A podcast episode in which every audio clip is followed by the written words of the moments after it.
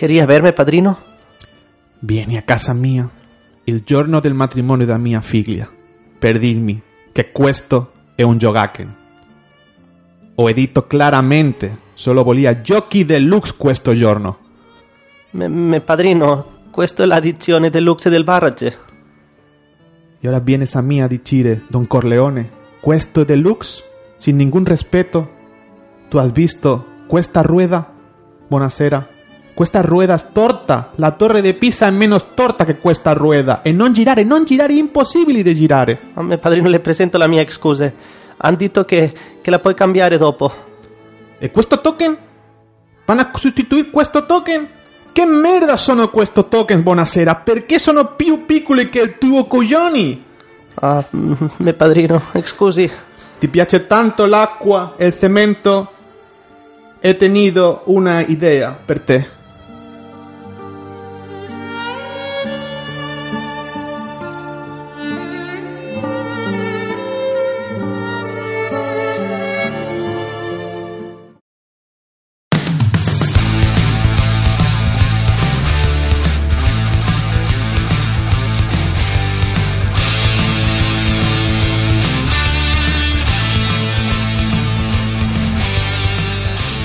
Bienvenidos a la Forja del Mipel, programa número... 22. ¡Empezamos!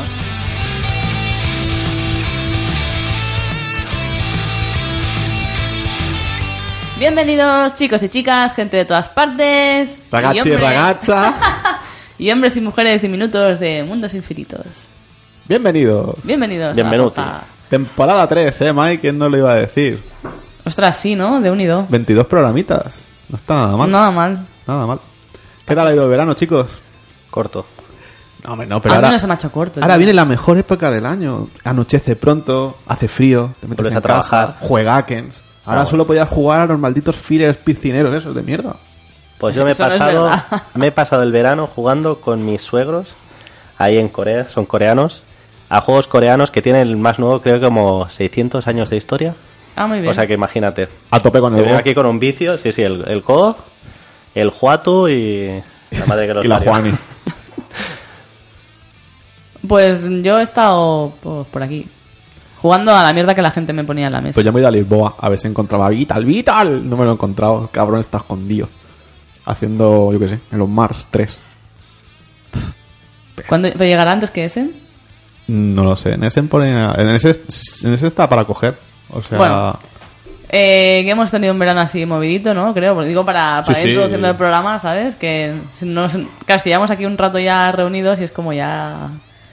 Total, que hemos tenido un verano así chulo. A mí no se me ha hecho corto, ¿eh? Yo he jugado a... No diré a muchos juegos, jugué mucho más el verano pasado que este, pero he jugado a juegos que están bastante bien. Y bueno, no sé, ahora tenemos aquí novedades en la forja. Bueno, primera novedad. Jordi, eh, bueno, no, no va a seguir con nosotros. Uh, Eh, bueno, ha tenido, bueno, ha hecho la decisión, ¿no? De, de, bueno, de, de seguir con su vida de persona normal en lugar de estar con nosotros en la forja. perdiendo tiempo. By the face. Sí, porque somos unos frikis. Y, y nada, bueno, pues ahora mm, tenemos a Oriol, ¿no? Que ya, ya estaba antes. Estaba de Hola. becario, me rescindieron el contrato en agosto. Uriol de malas Buenasera. prácticas. Uriol de Buenasera. Y ahora Sí, sí. me han hecho el nuevo temporada. así Claro, que- lo he vuelto a contratar. Es lo, lo que se hace en España. claro. Claro, le hemos comprado un micrófono, Sí, uno eh, propio, no como antes que tenía que compartirlo con Raúl. Ya no somos siameses. Bueno, ahora estamos compartiendo cascos. Porque tampoco tenemos. no, el presupuesto es el que es. O sea, la Claro. forja bajo mínimos. ¿no? Es lo que hay. Bueno, Después dirán que los catalanes son tacaños, claro. Si, si hacemos esto de compartir los El, pres- cascos el y- presupuesto, tío. es La lo que sala hay. polivalente de Mai y lo que Claro, tiene. en Aircraft. Y, y bueno, eh, ya habéis visto, bueno, hemos cambiado algunas cosillas y esperamos seguir con, con cambios en el futuro. Hemos vuelto a romper nuestra palabra de subir cápsulas en agosto. Lo siento por Uy, sorpresón, ¿eh? No se lo esperaba nadie. en absoluto. Las cápsulas son los padres. No Mm. existen. Yo, yo estoy totalmente de acuerdo contigo, es Santa Claus, tío, o algo así. Pero vamos a hacer, vamos a hacer, Mike. ¿A que sí? Vamos a volver a prometerle a nuestra audiencia que vamos a grabar cosas. Puedo prometer y prometo. Que vamos a grabar cápsulas durante septiembre. Vale, las Yo tengo ya dos pensadas. Ya, ya, pero por mucho que lo pienses, si no lo haces, mm, no se suben. Bueno, imaginación al poder, yo qué sé. Yo también pienso que tengo un millón de euros y va a ser que no. Total, que en este programa, ¿qué os vamos a traer? Os traemos eh, en el punto de mira con unos cuantos Kickstarters que hemos visto aquí veraniegos. U, el Barrage, vamos a hacer un... Bueno, pues nuestra, nuestra mierda del Barrage, lo que hacemos siempre con, con el Desprecintados. Y una tertulia de coleccionismo... Coleccionismo versus comprar. O no, versus jugar. Coleccionismo versus jugar. Es que ya no sé ni de, lo que- de- ni de lo que hablo, tío. Pues eh, este es el contenido de este programa. Vamos a, vamos a ir empezando, ¿no? ¡Empezamos! Al turrón.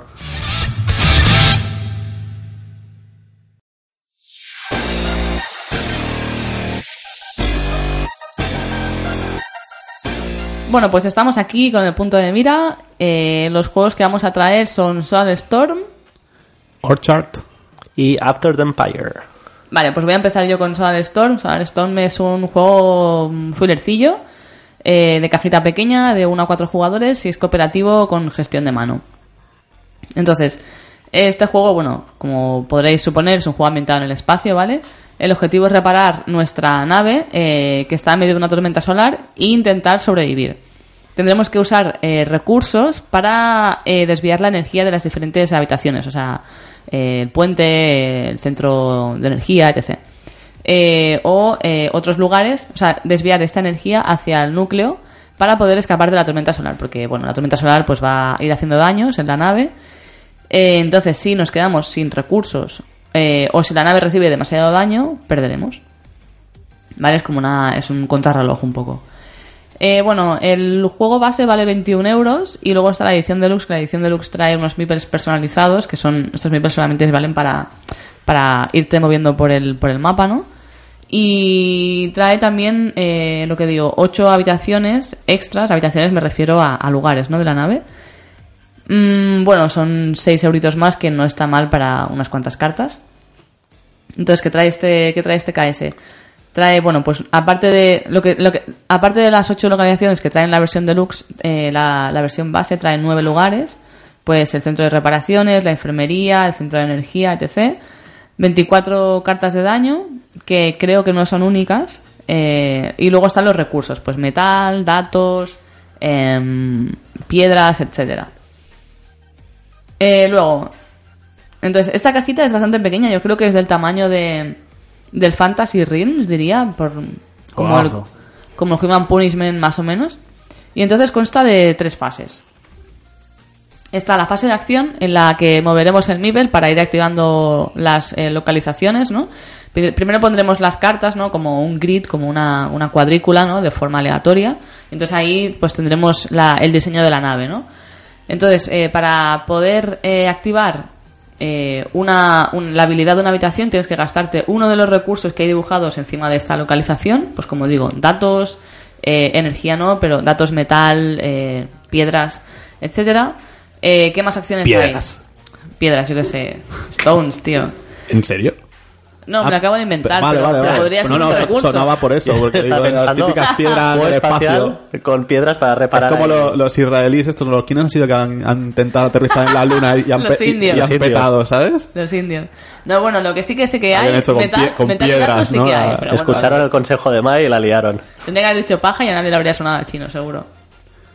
Total, bajar una nave. Em, ¿Qué más hay? Bueno, desviar la energía. eh, para, o sea, para tú poder.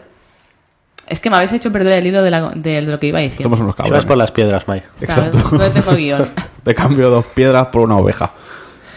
Vale, bueno, pues activar la habitación como he dicho antes. eh, para esto has de gastar algunos de los recursos que están dibujados en esta, en esta carta.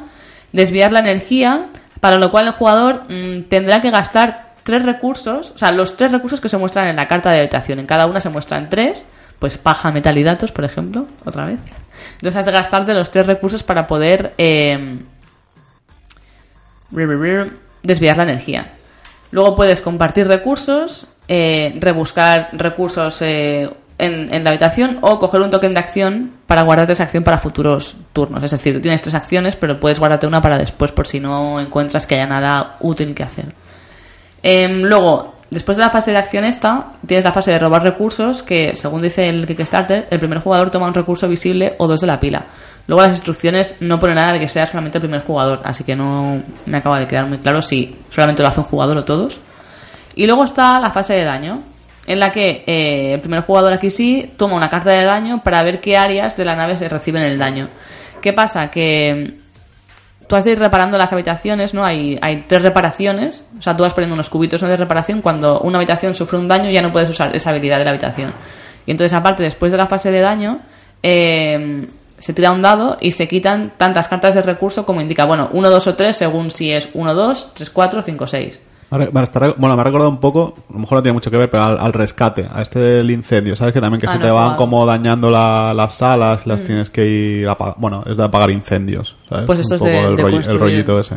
de desviar la energía de la nave, o sea, de las, diferentes- de las diferentes habitaciones hacia el core para poder hacer un salto y salir de la tormenta solar. A ver, no parece parece un juego así apañado para ser un filercillo. No sé, mm, yo quizá no me lo compraría, pero no ¿La dura- parece. duración cuál es del juego? Yo creo que unos 30 minutos, eh, Ah, está bien, máximo. Por lo que he podido leer. Ah, no, no, no me acuerdo lo que pone en Kickstarter que lo pone, pero entre 20 y 30 minutos. Eh, está fundado y todo eso, Sí, sí, sí, está fundado. y- Ah, espérate que lo voy a mirar porque Bueno, tampoco las cifras no, no hacen falta, quiero decir. Yo creo, yo había escuchado por redes sociales gente que lo, lo ponía bien, creo que, no sé si era Javier Calvo que también había hablado de él, en plan de, bueno, pues lo he vaqueado, había visto gente que le había, que le había dado, bueno, que le había A ver, patrocinado. es lo que digo, que para ser un filler para 20 minutos, yo creo que No, es está que hay veces bien. que es eso, no es fácil encontrar un filler cooperativo. Por ejemplo, a nosotros nos gusta mucho el Creus, hay algunos fillers cooperativos que está guay, porque muchas veces siempre son, com- bueno, ma- mayormente son competitivos y encontrar alguno así que sea tipo cooperativo, pero que no te dure mucho, Claro. pues está, está chulo. A ver, el tema espacial también a la gente en general le mola, le mola bastante. A ti, por ejemplo, eres bastante A fan mí me de- gusta del mucho, pero espacio. hay mucha gente que le tira para atrás. Pero, o sea, yo creo que está muy polarizado, ¿eh? En este sentido. La temática espacial o te gusta mucho o no te gusta nada. Ah, yo soy, a mí me mola también el Bueno, rollito. viendo la cantidad de juegos que salen de, la temática, yo creo hay más gente que le tira que no. Ya, que- ya, puede ser. Luego, aparte, el juego este trae un modo solitario, bueno, como ya viene siendo habitual en muchos Kickstarters. Lo que pasa es que eso lo han currado un poco. O sea, el, el diseñador, bueno, se llama Jason Brandon, creo. Tiene algunos juegos solitarios hechos y parece que tiene mucha experiencia en, en jugando y haciendo solitarios. Y bueno, destacable de este juego solitario es que en lugar de que cada, claro, como solamente juegas uno, llevas tres meeples, ¿vale? Y eres como un técnico de comunicación y vas jugando pues como por los tres meeples y bueno, está bien, tiene algunas, algunas otras modificaciones y tal, tampoco he entrado mucho en profundidad, pero bueno, tiene alguna cosilla que le da un toque interesante. Pues muy bien. No Ah. parece que esté puesto con calzador, que es lo que me vengo a referir, que hay muchos Kickstarters que parece como... Sí, en los cooperativos el- suele ser mucho más sencillo, ¿no? Hacer un modo solitario sí. porque al final es eso. Es como ya estás jugando con varios miembros o lo que sea, es como si estuvieras jugando un cooperativo normal. Sí. El problema son cuando son de hacer puntos de victoria y el solitario es supera tu récord, que es un Ya. poco como Ya. aburridillo, ¿sabes? Pero bueno. Bueno, cabe destacar también el apartado artístico. A mí la verdad es que el arte me ha gustado bastante. En general, ¿no? Las eh, cartas de habitación están muy curradas, el, arte me gusta y el diseño parece también bastante funcional. Lo único que quizá las cartas de recurso tienen un estilo mm, completamente distinto, o sea que no tienen nada que ver con el resto del juego. O sea, son o sea, me refiero, imagínate cartas, o sea, co- como si todo el juego trayera cartas tipo Nemesis, no tan currado, pero tipo Nemesis y las de recursos son flat icons, ¿sabes? Estos iconos así de un solo tono y tal, y es como, está bien para diferenciar, pero mm, es como... Es que las piedras 3D tampoco le daban mucha mucha vidilla al juego. No, pero bueno, la verdad es que está, está chulo. A mí, o sea, podría estar bien, ¿eh? Pasa que sí que quizá 21, 27, 27 euros por... Me parece un poco... Pero son no sé. euros, o sea, son dólares, lo- no lo he- la conversión más Sí, o sí, menos, sí. ¿no? O sea, la, la hace, la hace y que está En la puerta, listo. en la puerta de casa, ¿por cuánto me sale esto? Ah, bueno, O sea, le- con el- Bueno, con el- aparte el con el envío. envío y todo. Bueno, yo qué sé, eso, Ah, ya- no sé, eso está EU, abajo. EU friendly serán tres pavos. Si esto es una caja pequeña, como mucho, mucho, mucho cinco. O sea, ver. 30 euros está, lo tienes, ¿no? ¿Qué hijos de puta? 4 euros. Pues eh, Eh, sí, lo que te he dicho, 3, 4 27 euros. más... Sí. 31. 30 pavos. 30 pavitos, lo tenéis eh, en casa. Un juego que, a ver, parece un filler bastante, bastante apañado. Eh, sí que es cierto que ahora en Kickstarter, pues como ya sabéis, en- dentro de nada viene Essen y tal, la gente no se arriesga tanto a sacar proyectos muy gordos porque la gente tiene el puesto, o sea, tiene su dinerillo ahorrado, como si dijéramos, para gastarlo fresco En en, oc- Essen. en octubre en Essen. Y aparte hay Entonces, muchas campañas en Essen que, que empiezan para Essen o que empiezan justo después y se promocionan allí. Así que realmente sacar un juego grande antes de Essen, Sí, es pegarse un tiro en el pie un poco. un poco bastante grande. Pues venga, háblanos de tu tiro en el pie ahora mismo, Uri. Bueno, este es After the Empire, como hemos dicho antes en la presentación. Es un juego de la editorial Grey Fox Games y el autor es Ivan Halbert y Ryan Mau. Ambos autores son debutantes de su primer juego y es un juego que a día de hoy está fundado, quedan 18 días, ahora que lo estamos grabando, el programa, y pedían unos 25.000 euros para fundarlo, están en los 73.000. Perdón, en, de- en el mío quedan 25 días. Ah, es que- bien. es un juego de un 3,6 de dureza, de 90 a 120 minutos, para 2 a 4 jugadores. Básicamente la mecánica del juego es un worker placement y de lo que va el juego básicamente es cada jugador tiene como una especie de tablerito donde hay un castillo que por cierto está representado con fichas 3D, así que parece un poco rollo impresión 3D que son como de madera. Después puedes hacer la upgrade a de las murallas y las torres y tal a fichas como ya de piedra, que sí, Mai. Y básicamente lo que se trata es esto, vas construyendo tu ciudad, aparte del- de las murallas estas, donde hay también los, los soldados y tal, tienes unos trabajadores que van a un tablero central que comparten todos los, los jugadores. Y ahí es donde obtienen básicamente los recursos, donde hay madera, hay también piedra, hay paja, lo típico del Catán. Se lo Es el Catán, pero diferente. y básicamente ahí lo que haces es conseguir los recursos para qué? Para construir con unas cartas edificios que te van a ayudar en la defensa de la ciudad. Pues puedes crear, por ejemplo, barracones. Puedes crear también como almacenes donde poder guardar estos recursos para gastarlos en un futuro. Y entonces hay unas cartas al más puro estilo Troyes que son como cartas de invasión. Estas cartas son cuadradas totalmente y entonces las sacas de forma aleatoria y de donde señale la flecha, dependiendo de donde tú estás sentado, es por donde te atacarán en la fase de invasión los soldados, lo cual a mí me parece un poco raro. Estas primeras cosas me parece rara el juego porque claro, tú imagínate y dices, los invasores vienen del este, los mismos invasores vendrán al que esté opuesto tú, pues desde el oeste. Pero es que aparte de esto, lo que me parece también un poco raro es que, claro, tú imagínate ya los invasores del este, genial, y ven tu castillo y ven que hay un muro de piedra y el otro está pues hecho de madera. No, no, pero atacan por ahí porque como vienen de ahí, me parece un poco raro, claro, es un poco a nivel estratégico un poco... Pero esto es como dices, cua- ah, me vendrán de aquí, pues refuerzo este muro y tal. Esto es como cuando en Google pones la opción esa de caminar menos. ¿sabes? Ya. En plan, claro, los tíos vienen de allí y dicen, "Uf, ahora voy a ir hasta el Google Maps. ¿Qué opción de caminar menos, tío? ¿De qué hablas? El Google Maps. Cuando pones pues las opciones avanzadas, puedes poner caminar menos o tardar menos. Pues esto es lo mismo. Ah, vale, vale, ya. En plan de, coño, el castillo este me queda más cerca, es de piedra, en plan coronel, pero... No, no, es- que por aquí nos cansamos menos. Ataca, ataca por aquí. Ataca, dale. Bueno, básicamente, entonces, a partir de aquí, en la fase está de recursos, con los workers eh, que mandas ahí al tablerito de los recursos, la fase de compra y estas cartas de edificios los puedes también pues colocar los trabajadores para hacer cosas o crear más soldados y tal. Entonces, una vez llega la fase de, de asedio, esta fase de asedio, hay un combate que me parece un poco rudimentario, porque utilizando pues los arqueros que tienes y tal, ah, pues haces tantos daños, quitas tantos muñecos, que por cierto son miniaturas, es decir, el Kickstarter viene plagado de, de plástico, a pesar de ser un juego muy Eurogame. Y, básicamente lo que se resuelve el combate en el tablero de todos los jugadores, lo cual también le quita un poco de épica, ¿no? Porque es, venga, va, ahora pues vamos a resolver contra los enemigos pues el combate. Y a partir de aquí, si te superan y te derrocan un muro, lo que te hacen es robarte. Entonces, al final es un juego de ir consiguiendo recursos porque hay distintas fases, distintos turnos y cuanto van pasando estos turnos ah, vas ganando dinero. Cuanto más dinero tienes, los enemigos pegan más fuerte. Es decir, es como, no sé si habéis jugado el Oblivion al videojuego, que tú ibas ahí, luchabas contra una gallina, y la gallina, como era del nivel 1 y tú eras de nivel 1, pues la gallina, vale, la matabas. Pues que si estás en el nivel 50, la gallina la actualizan a nivel 50, ahora te costará igual matarla. O sea, al final es un poco raro porque es la carta de invasión.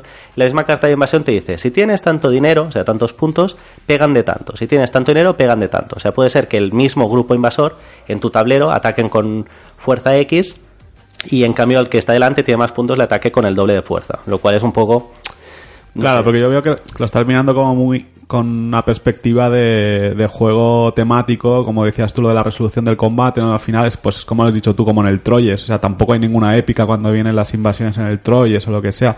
Y esto es igual, o sea, es para que funcione mecánicamente. El Claro, pero el problema que- es que esto es el juego. que sí, como decir, sentido no tiene mucho, ¿no? Que los mismos invasores de repente a ti te peguen más y al otro le peguen de- con menos fuerza. Es la misma Bueno, horda. bueno, tú como eres un loser te voy a pegar menos, ¿eh? Te voy a... Claro, así. más flojito porque tampoco... Claro. Pero bueno, a lo mejor te- también te lo puedes inventar para que te da cierto sentido. Es decir, ese castillo es menos rico, envío a menos tropas... Sí, es- a lo la mejor es más, es es más fácil de saquear que un castillo que tiene unos muros súper tochos. La justificación es esta. Lo que yo decía es que, por ejemplo, en el Troyes, yo creo el juego no está ahí. Es decir, es una parte de hacer puntos y la parte esta cooperativa, en cierta manera, del Troyes, que influye el resto del juego. Aquí es que es el juego. Básicamente en el juego lo que haces es prepararme para la invasión, invasión. Siguiente turno, preparamos para la invasión, invasión. Y haces un continuo de asedios que tú reconstruyes, construyes para evolucionar un poco la ciudad te pegan, te debilitan un poco, pero siempre con la idea de acabar haciéndote un poco más fuerte turno tras turno. Y aparte, si te revienta la muralla y tal, lo que te hacen tener un mecanismo también para compensar, que te regalan como un mercenario y tanto dinero para reconstruir. En plan también para que no se dé este efecto bola de nieve. Es decir, puede ser que un castillo salga indemne, lo ha hecho muy bien, el otro le han pegado una tundra, pues tiene también el mecanismo este para no, no descolgarte. Claro, es un juego que me parecía interesante la, la temática, la producción también, porque viene cargado de muñecos de plástico, de los invasores, los defensores, el castillo tiene nivel 3D, tanto si las murallas son de piedra como si son de, de, de madera. Pero claro, el juego en sí, lo que decía, está en, en el asedio. Y creo que el tema del asedio, tal como está resuelto, no sé, me parecía un poco burdo comparado con otro juego que es el Stronghold, ¿Qué, qué vale, por cierto? Este... 85 dólares. Porque como estás hablando de que tenía tantas minis Sí, y tanta 85 movida... dólares. Hombre, no está nada mal de precio, ¿no? Si tiene con tanta mini y escenografía 3D y demás... Sí, el precio no, no a me nivel Kickstarter. ¿sabes? Que ahora todo vale 100 pavos para arriba. Y vienen con exclusivos y aparte también el envío creo que no, e- no era caro. De hecho, podía, no lo podemos mandar de gratis, pero, o sea, que en plan han hecho un esfuerzo serio, no como... No, ha tenido... Eso está bien. Sí. Sí.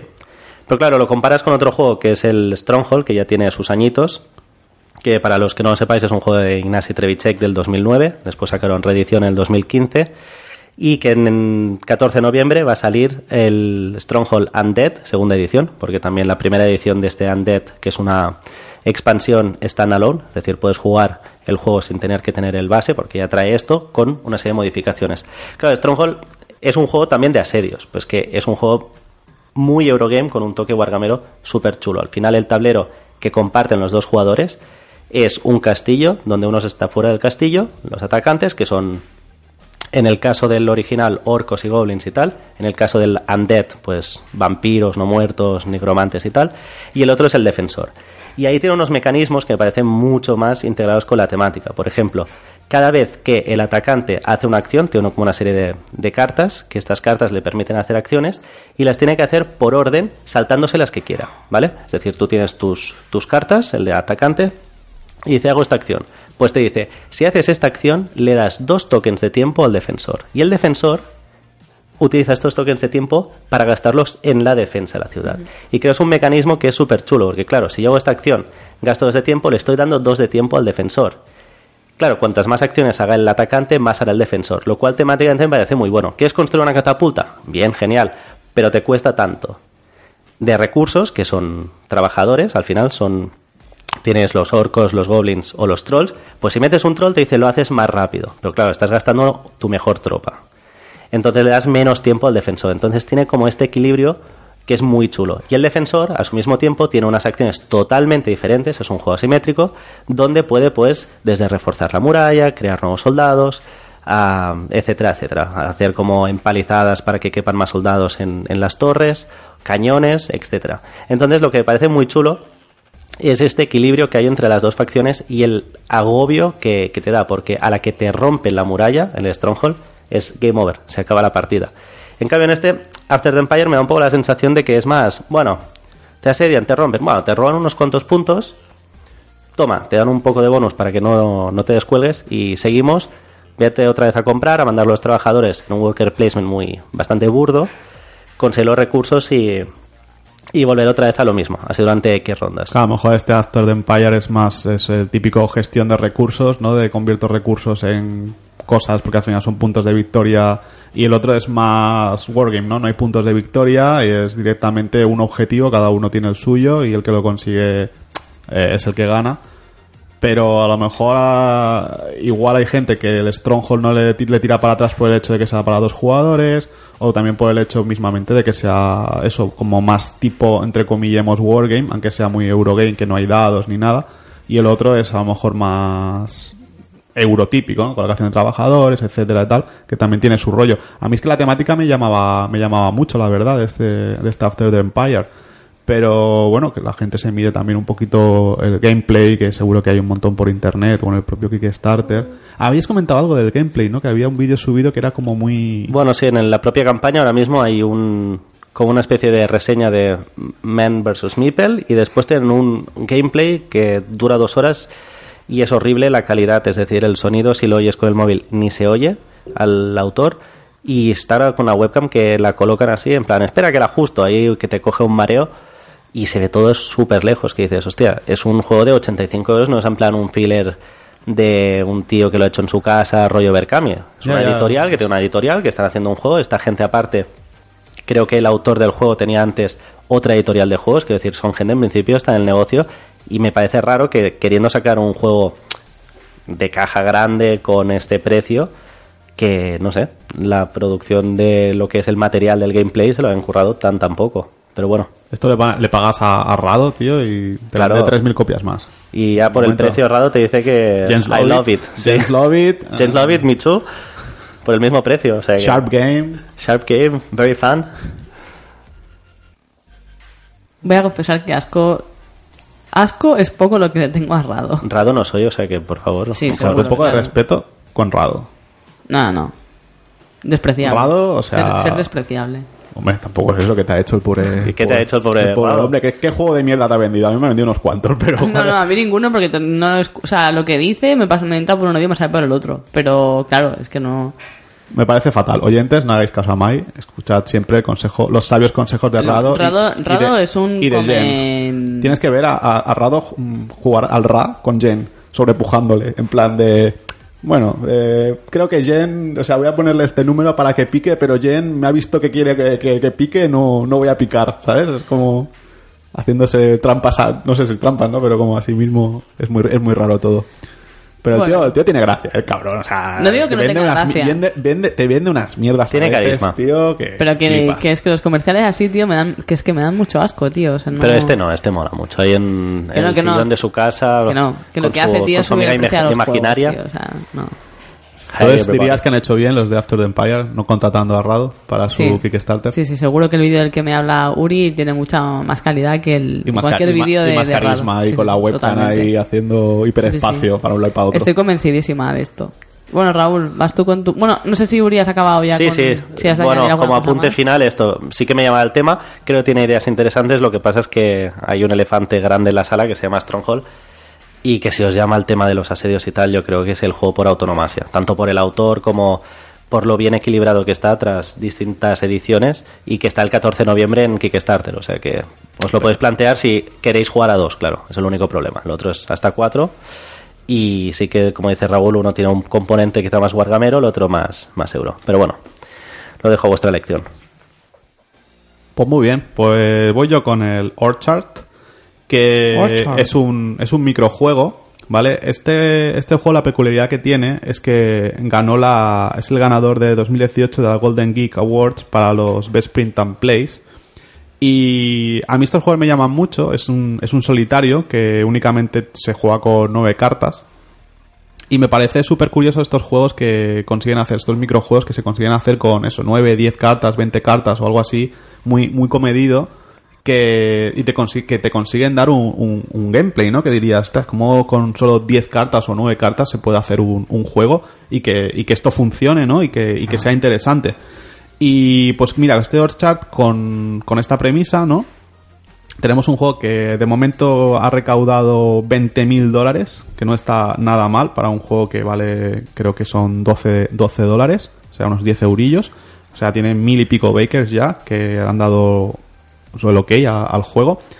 Y teniendo en cuenta también que tenéis el print and play como para haceros, pues mira, siempre si os gusta lo que, lo que veis, podéis probar el print and play y en caso de que os guste, pues os dejáis los, los 10 eurillos que vale el juego y lo tenéis en, en casa. ¿De qué va, de qué va este Orchard? Pues es de hacer, como indica el nombre, pues un huerto frutal, ¿vale? Las cartas son Vienen 18 cartas en la caja, pero siempre juegas con 9 para que haya un poco de, de diversidad. Eh, te preparas un mazo con 9 cartas, sacas la primera carta a mesa y pruebas dos, que sería tu mano, tu mano inicial. Y cada carta está dividida, co- tiene como 6 árboles de frutas. Hay frutas, hay manzanas, peras y creo que son ciruelas, si no recuerdo mal. Y la gracia es ir sobre, eh, es esta mecánica de ir eh, sobreponiendo cartas, haciendo overlap. Ahora no me saldrá en, eh, bueno, sobre sí sobre sobreponiendo en, en capas unas encima de otras cada vez que consigues hacer que coincidan eh, árboles del mismo tipo. Es decir yo tenía pongo la carta así y ahora tienes que hacer como mínimo coincidir uno. Eso siempre lo vas a conseguir no Yo qué sé, este árbol de pera con este árbol de pera. Pero claro la gracia es ir intentando solapar más de uno no cada vez que consigues solapar árboles del mismo tipo tiene con unos daditos y vas marcando. La primera vez que consigues eh, solapar dos cartas del mismo tipo, pones un 1. La segunda vez, bueno, repones carta, o sea, Pero hay nueve cartas, ¿no? Sí, sí, claro, el juego dura 5 minutos. Es un solitario de eso, de 5 minutos, de una caja súper pequeña, es un, es un microjuego y es de ir superando tu puntuación. La gracia es como ir haciendo, pues, ir jugando varias partidas. En un momento le haces 2, 3, 4 partidas.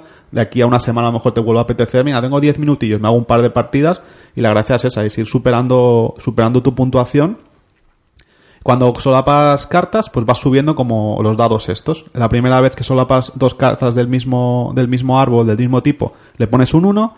La segunda vez que lo consigues le pones un 3. Y la tercera le pones un 6.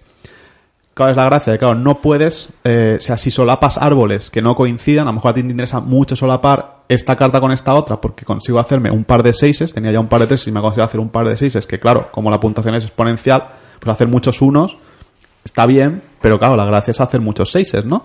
Entonces, cuando las hay frutas que no te coinciden, tienes dos tokens que son de rotten fruit, de fruta podrida, que es, digamos, ese, ese árbol ya no sirve para nada. Y no puedes hacer más de dos so- solapamientos erróneos en la partida. Es como esos dos vidas que te dan, ¿no? De, vale, me interesa mucho ponerlo aquí, lo que pasa es que como este no me coincide con este otro, bueno, pues le tengo que poner un tokencito de estos. Entonces, al final es simplemente eso, hacer, hacer el scoring y ya está. ¿Por qué me ha parecido interesante? Primero por eso, pues que ya viene como avalado con un galardón que es bastante prestigioso. El año anterior, por ejemplo, lo ganó, si no recuerdo mal, es que no sé si es del anterior o el anterior, el Black Sonata, que es el juego este de Shakespeare, que también era un solitario con, de micro, un microjuego que, que estaba súper bien, muy interesante. Este me ha parecido un poco más flojo así a priori. No, yo no me he bajado el print and play, no, no lo he podido jugar, pero bueno, por el gameplay que hay ya, ya ves cómo es. Pero creo que este tipo de juegos es bastante interesante. Por ejemplo, Spa- si os ha gustado juegos tipo Expansiópolis o Caravana al Oeste, que son de este mismo estilo, ¿no? De ir solapando cartas. No sé si los habéis jugado. ¿Habéis jugado alguno de los dos? Al Expansiópolis yo sí que he jugado. Yo también. ¿Y qué, qué os ha parecido? Bueno, no sé si en solitario, que yo creo que es como, me- como más brilla, pero no sé si lo sí, habéis sí, yo- jugado. Yo, en solitario. ¿Tú has jugado en solitario y te ha parecido que estaba bien? Está o- bien, está correcto. O sea, Pues es, para es del estilo. Es de, para que os hagáis una idea, es del estilo. Creo que Expansiopolis tiende un poquito más porque tiene las puntuaciones diferentes y tal. Pero para que os hagáis una idea, es de ese tipo. Y por cierto, ahora que hablamos de, de Expansiópolis y Caravana Oeste, que son juegos de Salam Pepper Games que han anunciado, no sé si lo habéis visto, el, el Watergate, que tiene Sí. muy buena pinta. Sí, sí. ¿A ti qué te molan los de, los de dos jugadores? ¿Lo, ¿Lo vas a pillar o qué? ¿Lo tenías en el radar o...? Es que me gustan los de dos jugadores, probablemente de, de caja un poquito más, más grande. Este me esperaré a probarlo, creo, porque hay bastante gente en mi entorno que se lo quiere comprar.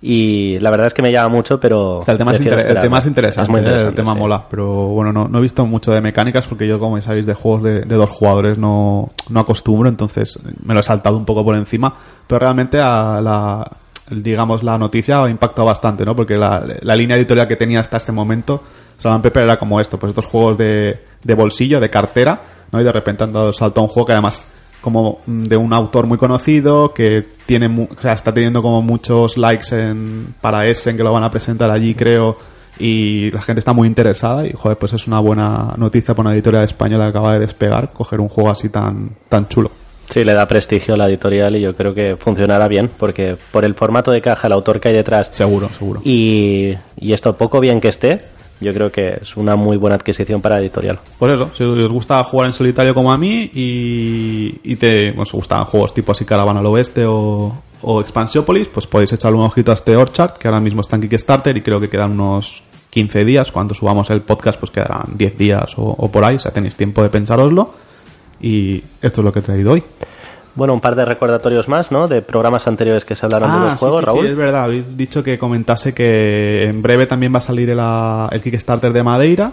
Creo que es como sobre el 20, a finales de septiembre, finales de este mes, como el 26 o así, que si os recordáis cuando hablamos en el programa del Madeira, yo ya, y hace como un año de eso, os comenté que estaba esperando que llegase esta edición de Kickstarter, porque el juego trae unos componentes bastante nefastos, y en principio lo iban a lanzar junto con Zanguo, que también es un juego que me encanta. Los dos, ambos me parecen súper juegazos de Watch Your Game. Será posterior, ¿eh? El Sí, Chango sí, será- ahora no lo van a lanzar a la vez, ya, ya lo he Dicen visto. que al cabo de poco, quizá un par o tres de meses, ya veremos. Pero Madeira sí que ya está anunciado, ya han solucionado los problemas que tenían con el tema de que tenían la sede en Portugal y tal, y que no, no les dejaba aquí que estarte teniendo la sede en Portugal. No sé qué habrán hecho al final, o sea, no sé cómo lo habrán solucionado, no sé si han cambiado la sede, no sé qué le han hecho, pero han dicho que sí, que ya está todo arreglado y que el 26 lanzan. O sea que si estáis esperando como yo, como locos que, que salga, que sepáis que ya no queda nada. Y recuérdame que era lo otro que habíamos dicho. el otro es el Donning the Purple con Ah, la expansión. vale, vale, vale, exacto. Bueno, pues- Virtus, que es el 14 de septiembre, si no me equivoco. Que aparte, si os metéis, lo saldrá, lo sacarán más que horas, si no recuerdo mal ahora, en castellano. Con lo cual, esto. Yo este lo estoy esperando con muchas ganas, el Madeira también, pero bueno, que me estoy reservando los billetes para, para este par. Los billuyis. Pues yuyis. vamos con la siguiente sección, mami. Pues sí, vamos a ir con, bueno, con lo que nos toca ahora.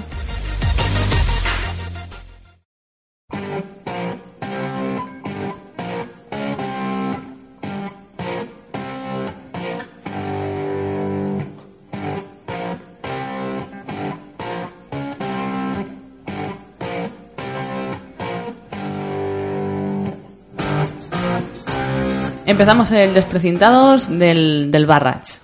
¿De acuerdo? ¿Os parece bien? Barras, barras. Venga. Venga, es un juego de 2019, ha, ha llegado hace muy muy poco a los backers. Eh, tiene un 7,2 de puntuación en la BGG con 800 y pico ratings. De 1 a 4 jugadores, un tiempo de juego de 60 a 120 minutos. Es, bueno, las primeras partidas os aseguro que no es este tiempo, es bastante más. De un peso de 3,88 sobre 5, según la puntuación de la BGG. Eh, diseñadores Tommaso Batista y Simone Luciani y artista Antonio De Luca. Aquí nuestro colega Raúl nos explicará un poco. A ver, si nuestro colega Simón Luciani, como lo entrevistamos el padrino. cada dos por tres. Raúl o Raúl Raúl. Luciani nos va a explicar cómo se juega al barret. Bueno, voy a dar unas cuantas pinceladas. Sí. Ya sabéis que no pues explicar todas las redes no tiene ningún sentido. No tenéis el tablero delante y nada. No os vais a enterar de un carajo lo que os estoy diciendo y os vais a aburrir. Pero por encima, para que sepáis de qué va el juego.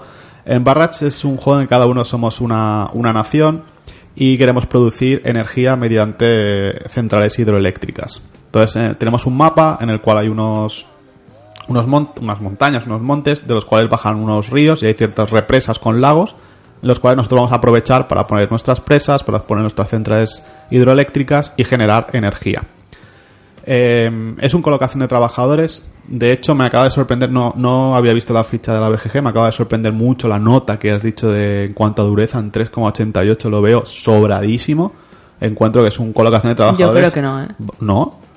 ¿No lo ves muy straightforward? No. o como Luego- leche se luego diga diré esto, por qué, esto en no. castellano? Pues yo qué sé, tú coges los peones, los pones y haces una acción bastante simple con plan, cojo recursos o... Explica Vale, más vale. o menos cómo va y luego te digo porque a mí no me parece Vale. que sea muy yo, ta- yo estoy con Maye también.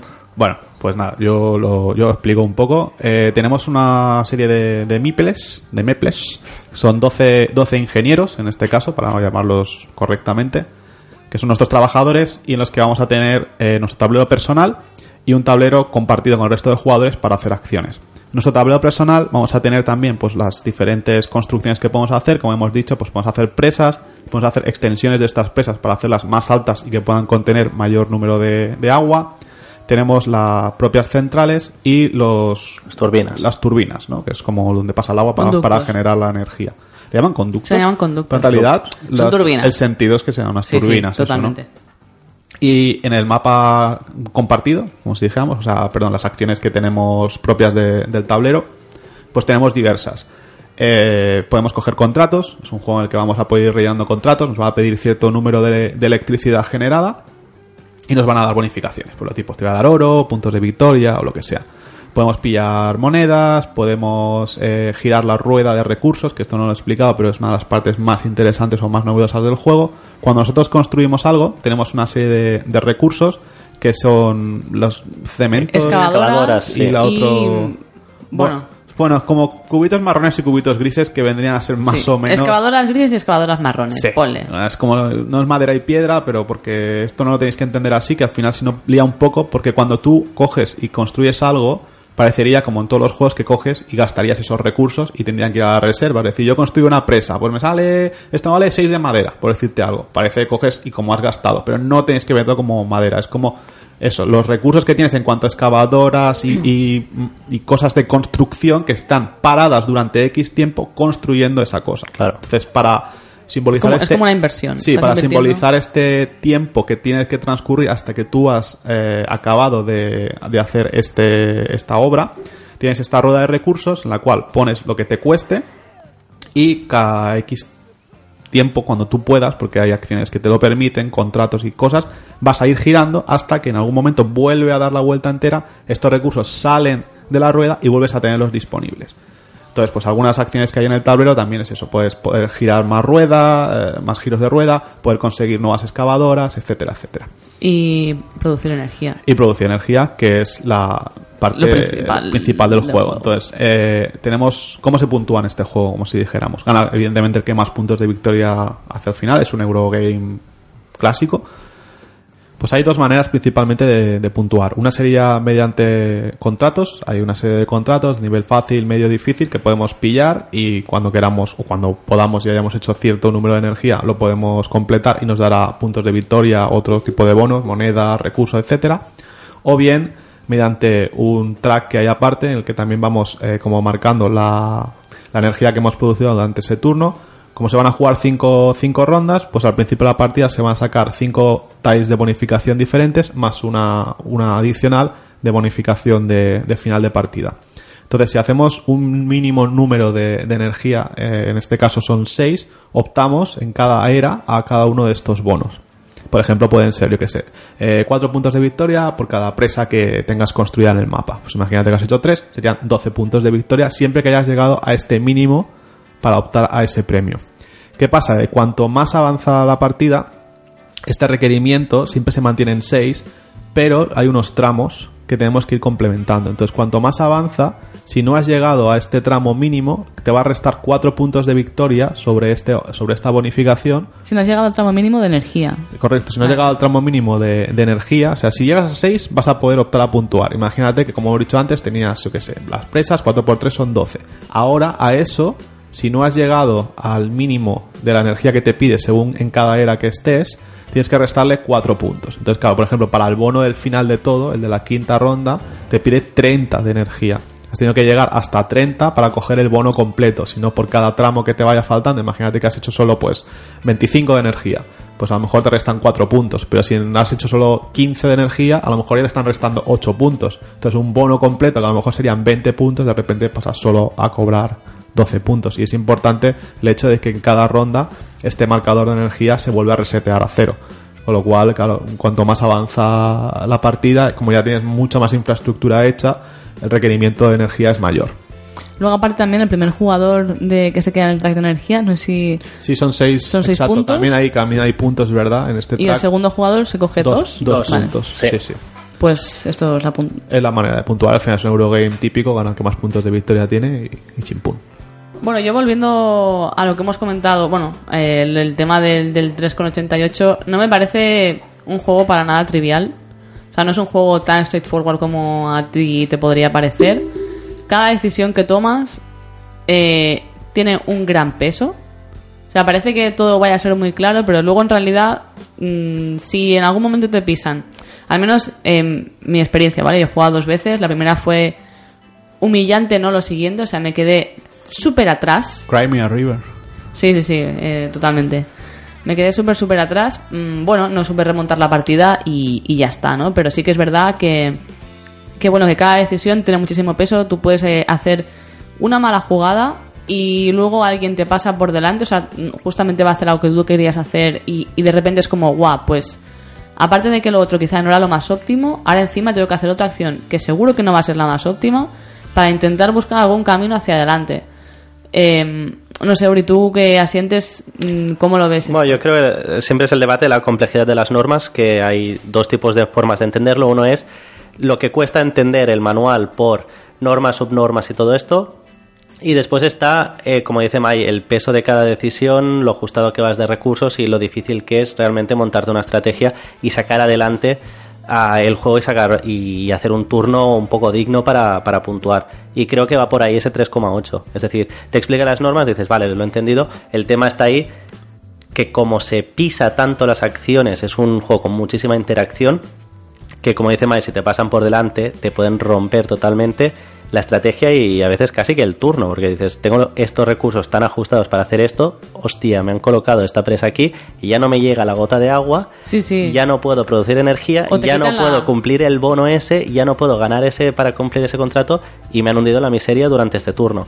Y creo que es un juego que, que la parte de complejidad viene en eso, justamente. Sí. Ya, es que estoy de acuerdo contigo en lo que dices, ¿no? Que la habría que tener más estandarizado qué significa cuando votas la dureza en, el- en la BGG. Porque claro, yo lo digo a nivel de normas, lo duro que es entender el juego a nivel de complejidad de reglas. Yo necesito una hora para explicar este juego, pues yo le doy una dureza dura, o sea, fuerte, alta. Pero si yo, por ejemplo, este juego te lo puedo explicar en 25 minutos, porque más o menos es lo que se debe durar la explicación del juego, claro, no tiene esa densidad de reglas, que luego tiene una densidad, es lo cojonudo, que tenga una densidad de reglas baja y un nivel de luego de profundidad alto. Eso es lo perfecto para un juego. Entonces, claro, yo no digo que sí que es mm, complejo o duro a nivel de decisiones, pero es muy sencillo o bastante sencillo a, a nivel de mecánica. A nivel de porque mecánica, es una colocación sí. de trabajadores súper simple. y de gestión de recursos, o sea, Claro, no, claro, claro. no son mecánicas que te suenen a chino o que parecen súper complejas o tal, pero a- para mí radica la, la dificultad o el peso radica en, en cada decisión que tú tomas y el peso que esto tiene en la, en la partida. O sea, un pequeño error de cálculo te cuesta muchísimo de recuperar y es lo que dice Uriol. Hay muchísima interacción. Si te cogen una. Hay una cosa que quería comentar: eh, es el tema de las eh, presas neutrales.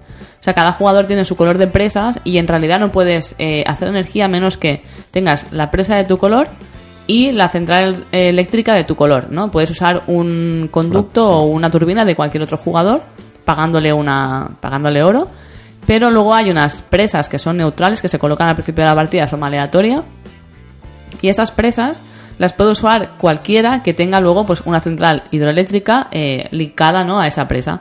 ¿Qué pasa? Que las gotas van bajando de las lo que sería del curso natural del río, ¿no? Pues bajan y tal. Si tú resulta que, que tienes una, una presa de estas eh, neutrales conectada a, una, a un núcleo de centrales nucleares, ay, Nucelar, nucelar. de centrales hidroeléctricas en el que a lo mejor dos o incluso tres personas tienen su central, cualquiera de ellas puede coger estas eh, gotas y, y quitártelas. ¿Te vas a esperar a hacer la jugada óptima o vas a ir corriendo a hacer la energía y que les den por el saco, ¿sabes? Es, es esto, o sea, podrías esperarte y, asumir el riesgo. Luego, aparte, otra cosa también que hacer que bajen las gotas, si tienes una partida un poco austera como la, la última nuestra, ostras, es complicado, ¿eh? Sí, sí, la, pri- la primera ronda salieron las ties, miramos y, y dijimos, venga, va, vamos a colocar. eh, a ver, aquí nada viene nada, aquí no viene nada, aquí viene una gota, aquí no viene nada. Este fue nuestro primer turno, en plan, hay una gota de agua, aparte de las que empiezan, que creo que empiezan cada una de las presas... eh, Dos, creo, ¿no? Una, una, ¿Una? creo. En cada una de las Ah. presas... eh, ¿Neutrales, neutrales creo que empieza una en cada Podría, una. podría. O sea, habían tres gotas en el tablero ya puestas en las presas neutrales y iba a bajar una, Una.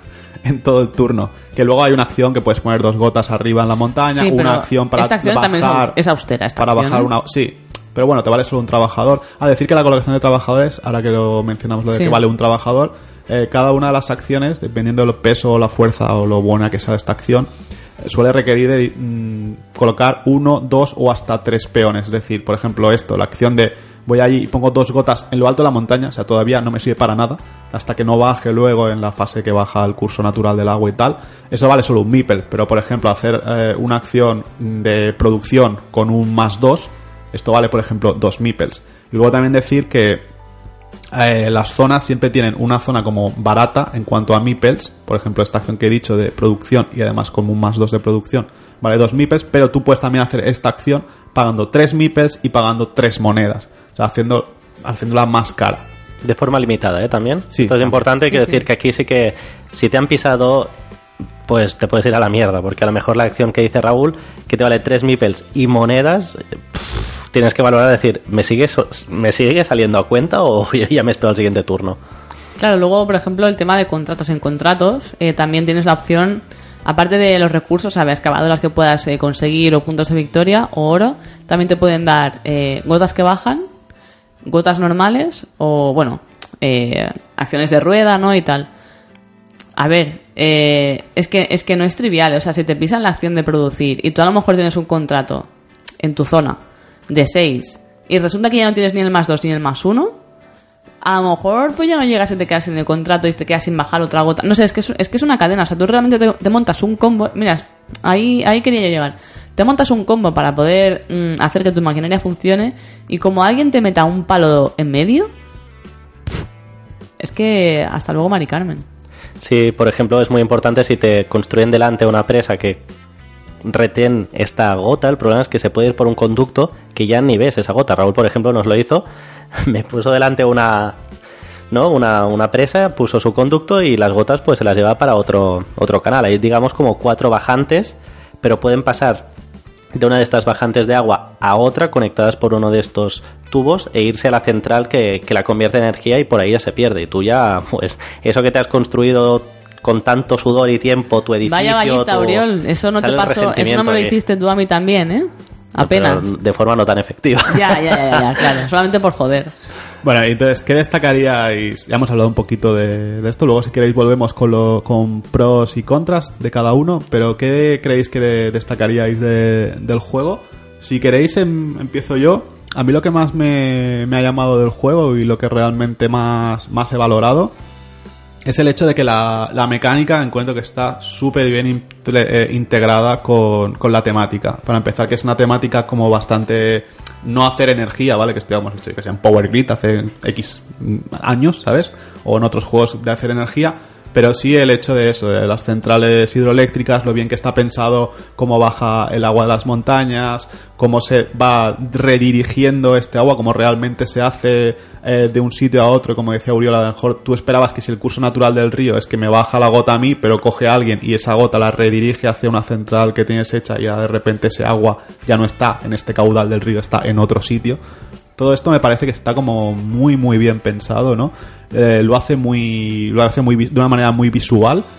Eh, luego ya hablaremos de lo de las líneas, que esto es lo que es a lo mejor menos visual, pero se entiende muy fácilmente, ¿no? O sea, pues el agua está arriba en las montañas, cuando toca baja el agua, si hay una presa eh, de X nivel aguanta tanto número de gotas de agua, si no, eso se desborda y sigue su curso hasta que encuentra otra presa o hasta que se va al final de todo el tablero, que dijéramos llega al mar o donde sea, y ya se pierde ese agua, ¿no? Esta es la parte que más, más me ha gustado del juego y es eso, es la integración, eh, tema mecánicas. Me parece que está hecho de una manera muy, muy elegante y que el tema no está nada manido como los típicos de fantasía, de no sé qué, o somos una familia de renacimiento, ¿no? Pues esto me, lo valoro muy positivamente. Bueno, sí, para mí también. Esto es principal.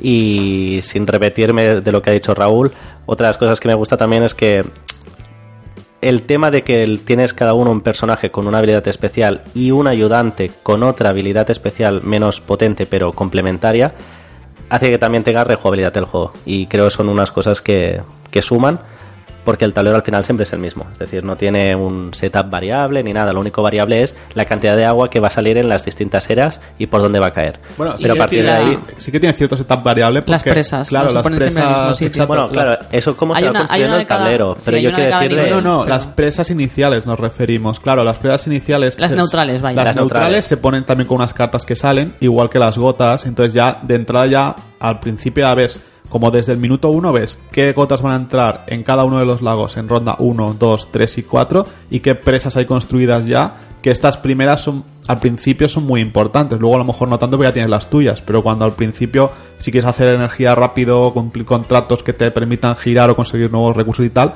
Claro, eh, puedes tirar, ¿no? sí. Puedes tirar de estas presas. No, pero que decir los conductos, es decir, al final Ah, sí, los el multiplicador sí. de puntos de energía que haces va por unos conductos que van del 1 al 5 y esos están ya impresos en el mapa, que a lo mejor hubiera sido también guay, es tal como en el root hay estos marcadores que cambian en los Pero, claros de pero una forma a a otra. mejor se, se Aquí desequilibra. hubiera ¿eh? sido, y aquí hubiera Ya. sido complicado. Hubiera sido hacerlo, complicado, ¿eh? no digo O sea, que no. me lo imagino. Pero digo que no Porque sé. los, los- las presas de arriba con los conductos de 5, si ahí le pones uno de 2 o uno de 1, no va a ir ni el tato. Ahí es claro, porque son Bueno, más para caras. retener el agua, tal vez, de los demás y que no les baje. Pero es que construir ahí es muy es bastante caro. Sí, ¿eh? pues que mola porque está, claro, es que coges el agua y va directo abajo de todo. O sea, Claro. no le- se la quitas, o sea, esa, no- mundo, esa agua no la ve nadie más. Pasa que, claro, construir, eh, también esto es una, no lo hemos comentado, pero cada una, hay como tres zonas, el zona de valle, zona media y zona de, de como de alta montaña. Cada una de ellas es más costoso, cuestan más recursos construir las presas. Y luego también estas turbinas, eh, dependiendo del, del link, lo poderoso que sea, ¿no? Si es, como ha dicho Uriel, de 1 a 5, también vale más recursos. Multiplicas por dos el Sí, valor. si hecho, es de vale. uno pagas dos recursos, pero claro, empiezas creo que es con cinco o Empiezas seis. con 6 de los marrones y con 4 de los, de los grises. Y por ejemplo, ya de entrada, una de. eh, una turbina te cuesta el doble del valor impreso. Entonces, una de 3 serían ya tus 6 recursos iniciales. Te los has capado ya en solo en hacer la turbina, que todavía no tienes ni la central ni la presa. Y hasta que no dé la vuelta entera la, la rueda, no lo Y la recuperas. de 4 y la de 5 ni siquiera la hueles. O sea, la de 4 y la de 5 ya más adelante ya hablaremos a ver si la puedes construir o no. Porque las de 10, tela lo que cuesta, ¿eh? O sea, incluso yo creo que al final de partida eh, yo me quedé... Que, yo no hice ninguna, creo. No, de 10 no hizo nadie ninguna. La de 5 esta no la hizo nadie porque ninguna. también hay, también, esto ahora me viene bien para explicar que también hay las tiles de, Eso de es lo que- tec- eso de es lo que tec- quería yo ir a- de o sea, tecnología. Pues no, explícala, no- explícala tú, explícala tú. Bueno, iba a ir a los puntos positivos y tal, pero bueno, tampoco voy a añadir mucho más y quizá ya lo hemos dicho. Pero sí, hay unas patentes, ¿vale? Hay unas eh, tiles que son como para, para mejorar tus construcciones, ¿vale? O sea, tú puedes construir, pues lo que hemos dicho, la presa, eh, niveles por encima de la presa para poder aguantar más agua, ¿no? Y poder eh, gestionar más agua, los conductos, et- etcétera. Eh, luego, pues en las patentes estas tienen, tienes estas construcciones, pero con unas habilidades o con, sí, con una habilidad, con un, con un beneficio. Por ejemplo, eh, de las que yo me cogí en, este, en esta última partida, una te decía que tus conductos, en lugar de costarte por dos de los recursos marrones, te costaba por uno de los recursos grises, que son más difíciles de conseguir, pero bueno, pues tenías, tenías esta opción. Ah, no, eh, sí, bueno, tenías Esta era tu pasiva, ¿no? Esta era mi pasiva, es que... Vale, vale, vale. sí, no, por ahora- ejemplo, u- eh, ahora sí que acuerdo, alguien sí que hizo una de 5, porque fue Miguel con la tecnología que tenía, había una tecnología que hacía que los conductos como máximo te, te costaban 5. Esta la pillé yo en mi primera partida. Claro, si te haces aunque sea uno de 4 que valdría 8 te vale 5, si te haces el de el de 5 valdría 10 te vale 5. Ahí Yo tenía sí que es- una, por ejemplo, que me dejaba construir presas sin que me costaran ni trabajadores, Ah, esa era brutal. ni que ni me costaban tampoco o sea, excavadoras. for free, ¿sabes? En Sí, sí, plan, sí. la- bueno, colocar los trabajadores. eh, ah, no, ni eso, ni los trabajadores, No, nada, no. era for free absoluto. La ponías y ya está. Lo bueno también, no me servía solamente para construir la presa, sino también para avanzar uno en la rueda. Porque siempre que pones una pieza de estas, avanzas uno en la rueda. Sí, las tecnologías también le dan bastante vidilla, ¿no? Van Pero son saliendo, caras. son caras, tienes que ir allí con dos miples y, ga- y gastarte cinco cinco monedacas, que aquí el dinero va, va justito, sobre todo por estos temas que hemos dicho de que hay acciones que también eh, requieren como el más 3 de oro. Todas las acciones, tanto en el tablero personal como en el tablero de medio, como en el tablero donde están las presas y demás, que, se, que están recuadradas en rojo, valen 3 monedas. Entonces, por ejemplo, claro, las presas que están como por encima de la presa que ha hecho el otro, siempre valen 3 monedas. Entonces, claro, no es tampoco tan sencillo, eh, sobre todo al principio, cuando vas escasísimo. es- es- esto tiene, esto tiene, bueno, lo que acabas de decir tú ahora, para explicarlo, o sea, para que más o menos la gente se haga la idea, tú tienes una, una especie de presas naturales, ¿vale? A lo largo de todo el mapa, ¿vale? Que van bajando. En cada presa natural, tú puedes construir dos, dos presas para sí, más para que presa natural, como un lago o re- Vale, pues, una- pues sí. un lago, ponle un lago, ¿vale? Pues es- en este lago tú puedes construir una presa abajo, que es la gratis, y una presa arriba, que es la que te cuesta tres monedas. Si tú pones la presa arriba, cuando bajan las gotas a ese lago, te la quedas tú porque es la que está pues, pues superior. Si luego ya se te, si luego ya tú no puedes retener X gotas, se van bajando y tal, pero tú eres el primero que te llevas estas, bueno, estas gotas ahí. Bueno, todo esto venía a eso, que el dinero también es un recurso bastante, bastante Sí. valioso en el juego. Y que estas tecnologías son muy chulas, pero al final te puedes hacer como mucho con un par de ellas Dos, durante dos la partida o tres y Es que yo creo que si tres ya no te vale la pena, ¿eh? Es que es eso, al final no es que tanto que no puedas, porque poder sí que puedes, de hecho al final las últimas rondas a mí me sobraba, me sobraba dinero, pero sino que a lo mejor no te Vale la ya, pena. no, ya no te hace vale la pena, no te hacen falta y no vas a gastar una, o sea, dos, dos tíos allí que es un- una acción Hmm. potente ya para conseguir una tile que a lo mejor eh, te queda un turno y no la vas ni a, ni a usar. Pero al principio pues, está muy bien porque puedes hacer cosas muy potentes y te, y te dan un empujoncito a, a eso, a, a tener tus combos y tus, y tus movidas Sí. chungas. A A mí otra cosa que me gusta es el tema del orden de turno, que como cada fase se resetea, el que ha llegado más alto en la producción de energía se coloca último. Y esto creo que es un mecanismo compensatorio bastante interesante, porque al final en un juego con tantísima interacción, tanto la colocación de trabajadores que se pisan muy fácil, como la producción de gotas, que si no la produces tú y hay otro que también tiene una turbina y central,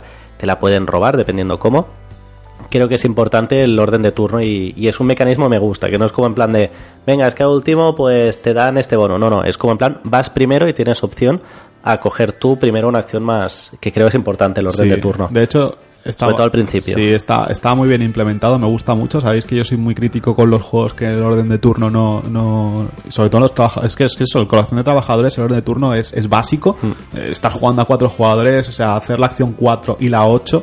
¿Sabes? O sea, ya es que no te queda, no te queda nada. El tablero está ya medio vacío, todo es más caro, no sé qué, ya te han pillado todo. Entonces es muy importante que esté compensado. Y, y cómo lo han hecho aquí me, me gusta mucho. Eh, por ejemplo, también tienes que tener muy en cuenta en, estas eh, cinco fases, estas cinco rondas, que se va a puntuar. Porque puedes jugar un poco, es como el Power Grid a veces, ¿no? Que puedes jugar un poco con el hecho de, vale, ahora se va a puntuar, por ejemplo, que tenga cuatro puntos por cada presa. Resulta que solo tengo construido una y ahora mismo tampoco tenía interés en construir ninguna más.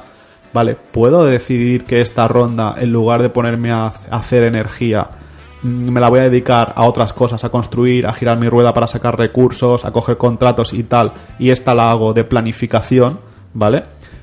¿Por qué? Porque voy a conseguir eh, luego encima ser primero y cuando ya tenga todos esos recursos y todo esas, eso bien y la siguiente fase de puntuación es la que me va a interesar a mí porque a lo mejor era la de, yo qué sé, turbinas que resulta que tengo cuatro colocadas en el mapa. Entonces también ver, como lo ves desde el principio, decir, vale, hay cinco rondas, pues me va a interesar puntuar la 2, la 4 y la 5 y voy a pasar de la 1 y la 3 porque eh, como al final si te vas muy arriba de, esto de energía, al final te vas a ir último en el, en orden de turno ahí en esos turnos en los que vas el último es bastante jodido eh, hacerlo bien ese turno. Por ejemplo, claro, yo empecé último y mis primeras jugadas fueron bastante losers, pero fueron muy losers también. Eh, yo era consciente, digo, vale, yo me da igual, en este turno no voy a optar a este bono, que además, como mucho, me va a dar cuatro puntos o así, porque es, la primera, es el primer bono y nadie va a tener aquí construido de repente cuatro presas o cuatro de lo que sea, ¿sabes? Y vale, pues este turno, ¿qué hago? Pues construyo, no sé qué, consigo oro, tal, me hago un par de contratitos, o sea, me los cojo para luego los contratos. Y al siguiente turno voy a ser el primer orden de turno y es cuando. Bueno, la- la- el- Durante la partida no se lo tomó con tanta filosofía, ¿eh? Producía energía No, con no. sus lagrimones que caían junto a, las gotas y con sus lagrimones hizo una energía que ni endesa, vamos. Hombre, Sí, sí. Es que no me quedan sitios donde iba- poner los beepers. cómo corría el río. Yo voy a comentar otra cosa y es que cuando vas construyendo las estructuras de lo que sea en tu tablero personal, justo cuando sacas uno, o sea, cada, cada dos eh, estructuras que construyas del mismo tipo, tienes un beneficio que mm, se ejecuta al momento y luego al principio de cada, de cada ronda. Este beneficio es súper importante, o sea, es, es, a veces es vital. O sea, por ejemplo, hay, o sea, en cada tienes cuatro estructuras principales, creo, pues en cada una a lo mejor pues hay una que te dan puntos de victoria, otra que te dan monedas, otra que te dan Gira la rueda. giras la rueda Y otra produce más energía Sí, también. Y decir que además son asimétricas también los Sí. tableros de los jugadores. No todo el mundo tiene debajo de cada pieza el mismo bono. Exacto. Esto a mí me parece también mm, vital. O sea, pero totalmente porque... ¿Sabes qué dice vital? La Yo- Por dentro a- digo, Yo la también la cerda. a la mí me pasa también, pero bueno, que, que lo que, que lo que venga a decir es esto, que ir construyendo es, es muy importante, también en est- bueno, aquí se mezcla el tema de mm, gestionar las monedas que tienes, gestionar los recursos, para poder conseguir este beneficio que luego va a ser gratuito cada, cada turno y, hostia, Sí, Se yo- nota mucho, ¿eh? Y ahí voy a empalmar con una cosa que ha dicho Uri, que la hemos pasado un poco por alto, pero me ha parecido muy interesante, es el tema de, de los países, que cada uno tiene su, su bonificación especial, y los ayudantes, que cada uno tiene también su bonificación, su bonificación especial. En ese sentido me recordó mucho a Marco Polo, aunque el juego no tenga nada que ver. Pero si habéis jugado a Marco Polo sabréis que básicamente hay dos como dos estrategias o dos líneas para hacer puntuaciones, que una sería pues hacer contratos y otra sería viajar por el mapa y, y los personajes están más o menos centrados en una o en otra cosa, ¿no? O hay unos personajes que son mejores para viajar y otros personajes que te van a servir mejores para hacer contratos. Y aquí pasaba un poco lo mismo, ¿no? Las dos estrategias serían o hacer contratos, ir a contratos nacionales, ir a contratos potentes de los de 10 de energía o más, y o ir a intentar hacer eh, siempre los bonos, construir muchas cosas, porque la mayoría de los bonos son multiplicadores por construir cosas, y también aprovechar estos bonos, etcétera, etcétera. Y entonces, por una parte me gusta, pero por otra parte encuentro que a lo mejor no te da tanta flexibilidad a la hora de, de cómo quieres enfocar tu estrategia, ¿no? Es decir, yo por ejemplo tenía la nación, no sé si era Francia, no sé cuál es, los, los blancos que tenía un descuento, o sea, cuando quería hacer un contrato tenía un descuento de menos 3. Si por ejemplo el contrato me pedía 7, con que hiciese 4 de energía ya podía completar ese contrato, ¿no? Entonces evidentemente teniendo ese poder, pues o sea, es obvio que tienes que ir. Hay otros que no son tan obvios, ¿eh? hablaremos de eso. Es obvio que tienes que ir, que ir a contratos, ¿no? Y es muy importante, como decía Mai, cuando vas desbloqueando esto, yo creo que sobre todo el, el de abajo, que es el de, las, el de las centrales, que es el que te vuelve como a duplicar tu poder. Es decir, yo tenía un, cuando desbloqueaba la tercera central, tenía otro descuento de 3 a la hora de, hacer contratos, con lo cual me permitió, por ejemplo, yo me hice los tres nacionales, los hice yo todos, porque pedían como 15 o 16 de energía, que es muy, muy difícil de hacer, sobre todo con la sequía que había en, esa partida de, de agua. Y claro, con el menos 6 de descuento, pues eh, es, es un empujón muy, muy grande, ¿no? Entonces, otros personajes, por ejemplo, eh, creo que están más enfocados a. por- eh, Pues eso, a, a ir a la línea esta de, de electricidad y cada turno intentar puntuar eh, las puntuaciones de ronda. Por ejemplo, que llevaba Miguel, el, creo que es el, el azul, el, bueno, el verde, este verdoso. El verde. El que te- cada vez que haces energía, al final subes tres adicionales, ¿no? Claro. Eh, Sí y no. O sea, me gusta esta pequeña asimetría, pero a la vez creo que me, me conduce demasiado a que mi estrategia esté muy ligada a lo que hace mi personaje y mi ayudante. Bueno, se podría haber resuelto como hacen otros juegos de ¿quieres hacer todos los jugadores igual quitando el punto asimétrico? Que creo que en este juego se podría hacer fácilmente, haciendo como el tablero doble, es decir, por la cara a cara B. Sí, sí. O si quieres jugarlo con esta parte que es guiada, que No, no, no, no, la para, porque para nada lo, lo estoy criticando. También decir que es como, o sea, es eso, simplemente es un detalle que, que al final creo que el personaje te guía un poco, pero es normal como A mí me cualquier gusta, a juego mí no me asimétrico. molesta. A mí no me molesta un poco, pero lo que dices tú creo que no se, evidentemente mecánicamente se podría hacer, pero creo que entonces sería como muy complicado el desarrollo del juego que tú te desarrollaras. Porque claro, si no, tiene, si no tuvieras todos estos bonos, No, serían bonos, pero quiero decir como iguales. Ah, Eh, todo el mundo Claro, mismo. sí, claro. O sea, Pero bonos claro, habrían, sería- pero bueno, pero no. Puedes uno que esté construyendo más centrales, el otro está haciendo más turbinas y el bono que hay sería diferente. Por ejemplo, hay gente que hizo todas las turbinas, yo, por ejemplo, o Mai creo que hizo todos los de abajo, o al revés, no sé cómo fue. Quiero Sí, decir que al final te darían unos bonos como diferentes, depende de lo que has ido construyendo. Sí, de hecho yo creo que la- la- el fallo de, de la partida, fallo vuestro, como si dijéramos a nivel estratégico, fue no entender bien el personaje, sobre todo el Duriel, que creo que es el, como el- al principio el más complicado Pero de, luego le salió bastante bien. Luego le salió bien, pero si lo piensas, bueno, Uriel tenía un personaje que es cada vez que por sus centrales pasa agua, De forma natural. corriendo libre, es decir, pues eso, alguien, o sea, la presa se desborda, o alguien suelta agua y pasa por allí, o alguien hace su energía y acaba en, No, es de forma natural, ahí está. Sí, sí, alguien, ah, quiero decir que no seas tú, hace energía y acaba pasando de forma natural por el transcurso de- del río. Pero claro, Es- soltar agua, entonces, claro, es que nadie. Bueno, o sea, al final sí, después sí que lo hacían, pero lo de hacer que la gota caiga y baje lo hacía la gente. La de colocar gotas, mm, casi la gente ni iba a esa casilla. Iba yo porque me interesaba, pero. Bueno, pues cada Sí. vez que hacía esto le daban uno de energía por cada gota que pasase. Claro, el bono de su tercera central, que yo creo que es lo primero que tienes que hacer con ese jugador, es hacer las tres, o sea, lo más rápido que puedas, es el doble. Entonces, cada gota que pasa por ahí de manera libre son dos de energía. Los últimos turnos, cuando ya sí que tenías todo eso en marcha, yo qué sé, el último turno a lo mejor te dieron 14 o 15 de energía así, a lo loco, sin hacer nada, sin gastar acciones.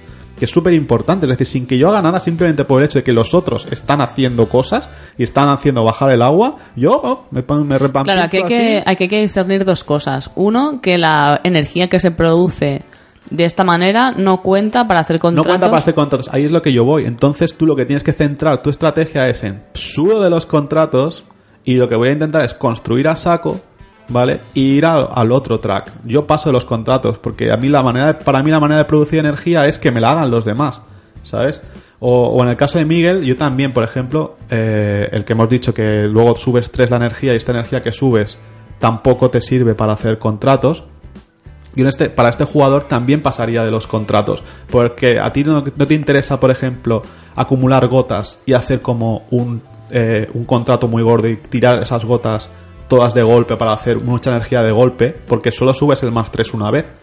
Entonces, a lo mejor yo tengo dos gotas en esta presa, me es más beneficioso hacer primero, tiro una, con una acción de producir, ¿vale? Subo lo que sea, me subo el más 3, la siguiente acción vuelvo a poner mi press en, en, en producción, vuelvo a tirar esa gota, vuelvo a subir el más 3. Sí, que pero a ver, si visto así es muy bonito, pero es que luego el tablero no es infinito, Y si los, decir. No, y si no, los pero- contratos fueran solo puntos de victoria, quizá, pero el- los contratos, como el bonus que te dan, son muy jugosos en cuanto a recursos, en cuanto también hasta acciones gratuitas, porque cojo esto, como decía Mai, me dan cuatro monedas, pero es que aparte me dejan tirar un agua para abajo que después aprovecharé para producir. Tampoco lo digo que no Lo que quiero hagas, decir es sino que, que, es- no centres tu estrategia, es decir, porque no vas a poder... O sea, que es más beneficioso, creo yo, ¿eh? con una partida. Evidentemente ni soy experto en el juego ni nada, pero con una visión así global o de- general de cómo creo que se debería de jugar el personaje, creo que es más beneficioso. Vale, sí, pues puedes coger algún contrato, evidentemente, sobre todo los que veas muy necesarios porque tú estás atascado en algo. Estoy atascado con la rueda, que no gira. Oye, veo ese contrato que me da dos giros de rueda, o veo ese contrato que me da cinco monedas, que ahora no tengo monedas, pues Claro. puedes ir a pillarlo, pero no centrar tu estrategia en hacer. Claro, yo, por ejemplo, me hice como 12 contratos, o no sé, una burrada de contratos, y hubo gente que hizo, yo qué sé, tú que hiciste cuatro o, Sí, o del, o así, claro, ¿sabes? también Claro, las que- losetas de, de bonificación, tampoco sé si son las que hay o salieron todas o no. No. ¿Las Esas que patentes, están- dices? No, no, no, no, las de esas- bonificación de la ronda. Las que es Porque por- claro, una era de hacer contratos justamente. Sí, y dos era puntos como Esa era la dos- final. dos puntos por cada contrato No, no, cumplido. era de la quinta ronda, la final era Claro, diferente. es decir, los contratos te pueden dar puntos de victoria, depende de lo que esté impreso en, en el contrato en sí, el bono, o sea, la bonificación que te dan, pero es que aparte esas bonificaciones, por cada etapa había una que era justo al final, que cambia mucho si sale al final o al principio, Claro, claro. dos puntos por cada una. Quiero decir que también hay que ver cómo comba el personaje con la ubicación de esto. Quiero Mm. decir, si sale la última, que cada eran 24 puntos al final que te llevaste de ahí Sí. que eso también es algo a tener en cuenta. Y la de esto de la energía que baja naturalmente, yo no sé, creo que quizá dependiendo de otro setup o alguna, quizá, pero, no Pero, me pareció ejemplo, que y fuera... Si, si hubieses colocado estas centrales muy rápido, eh, hay unos cursos del río que van para arriba. No es que vaya para arriba, sino que tú procesas el agua como si dijéramos eh, hacia arriba otra vez, la vuelves a devolver. Si tú pones, por ejemplo, las eh, te haces con estos dos huecos, como de ahí va a bajar el agua por, por, curso natural y encima cuando te llega tu presa, lo vuelves a subir arriba, produces energía No, y vuelve. el problema es que cambia de cambia de flujo, es decir, las que suben para arriba no están en el mismo caudal, están Ah, en otro, claro. Vale, vale, vale. están en otro. Entonces no. Está bien pensado, pero no.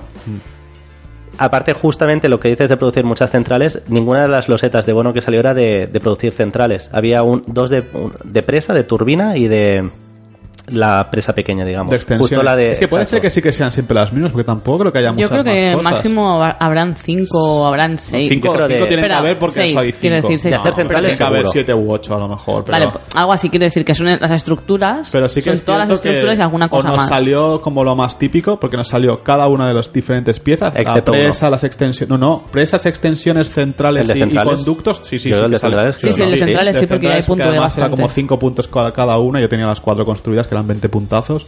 Y luego el de contratos. Claro, tampoco se me ocurren muchas más que puedan haber. Tal vez estas sí que son siempre las mismas. En mi partida estoy segura que la de centrales, eh, conductos y presas también salió. ¿Y la de contratos? Esa no lo tengo tan claro. Bueno, no, no lo tenemos 100% claro, pero puede que no haya muchas, porque tampoco hay muchas cosas que puntuar. Las que sí que cambian son las de final de partida, estas sí que hay, sí que hay varias y puntúan Sí. cosas muy diferentes, desde pues tener circuitos cerrados, es decir, que tengas tú las tres cosas construidas, la presa, eh, el conducto y la y la central, pues cada una de estas, yo que sé. Ah, no, estas no van por cada una, sino por, va por mayorías. El que más tenga eh, mejor le ha cumplido este objetivo, 15 puntos, el segundo 10 y el tercero 5.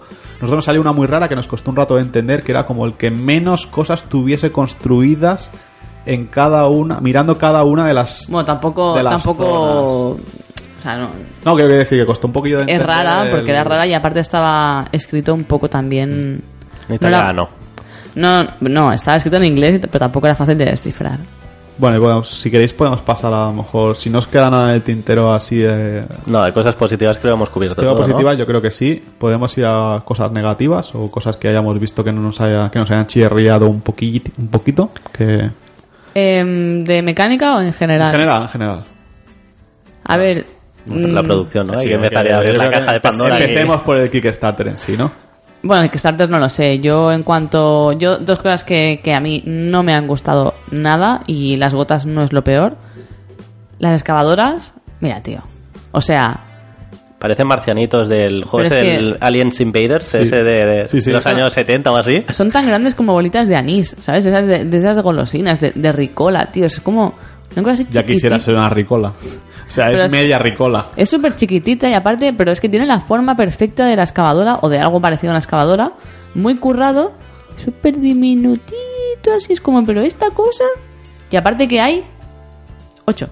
Del palo, ya no quedan de uno, no, ya no quedan de uno. Pues acabáramos, ¿sabes? No, hay de hay de uno, hay de, pocos. hay de uno, de tres y de cinco, y Hay- le pasa hay- un poco lo mismo sí, en se Marco Polo cambiar, con los pero, camellos, creo que era Sí, que, que cuesta distinguir. cuesta distinguir. Los pequeños no, porque ya ni los ves directamente, pero entre los medianos y los pequeños y los grandes. grandes, los medianos a veces dices, hostia, este Aparte Sí, que los sí. pequeños tienen un color más Se claro. distingue mejor que los del Marco Polo, de decir, ¿eh? Los camellos del Marco Polo son lo, lo peor. O sea, los los- o sea, aquí se distingue mejor, pero porque realmente el pequeño es muy pequeño. Ya. El problema que tiene es eso, que el pequeño es diminuto. Luego lo que comentaba Mai de las gotas, las gotas han querido hacer como... como si Lágrimas, fuera- parecen como- lágrimas. Sí, como si fueran lágrimas así, con la formita tallada y es una, un azul así muy chulo y como que tiene un poquito de brillito y tal. Y por la parte de, de debajo parece como una especie Es de espejo Sí. plano y tal. El problema es que es plano. También tiene el problema ese que es plano, es muy pequeño, se te va metiendo como por los... Claro, nosotros jugamos con la, con la deluxe, entonces tiene como las típicas huequitos para encajar las piezas. Sí. Hmm.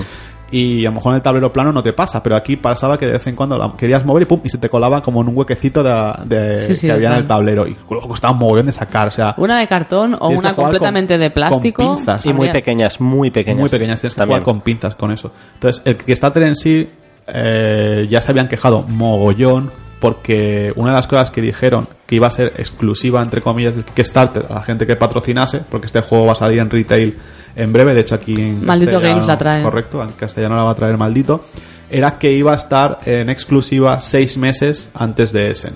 Si os fijáis, acaba de llegar ahora. Falta un mes para ese. Entonces, claro, una de las cosas que te vendían era como, no os preocupéis, que no os vamos a hacer como hacen todas las editoriales, que de repente la gente puede comprar el juego en tiendas o en Essen antes que le llegue a los backers. Eh, no os lo vamos a hacer porque lo vamos a entregar seis meses antes. Tócate la pera, que te han entregado apenas un mes antes. Y luego han tenido varios fallos de producción. Bueno, dos meses es, a final de octubre, tío. Bueno, al final y han tenido varios fallos de producción muy graves. Uno de ellos es, como decíamos, las gotas, otros los mm, tokens Bueno, esto, diminutos. esto, espera, esto no es un fallo de producción, esto es una mala producción.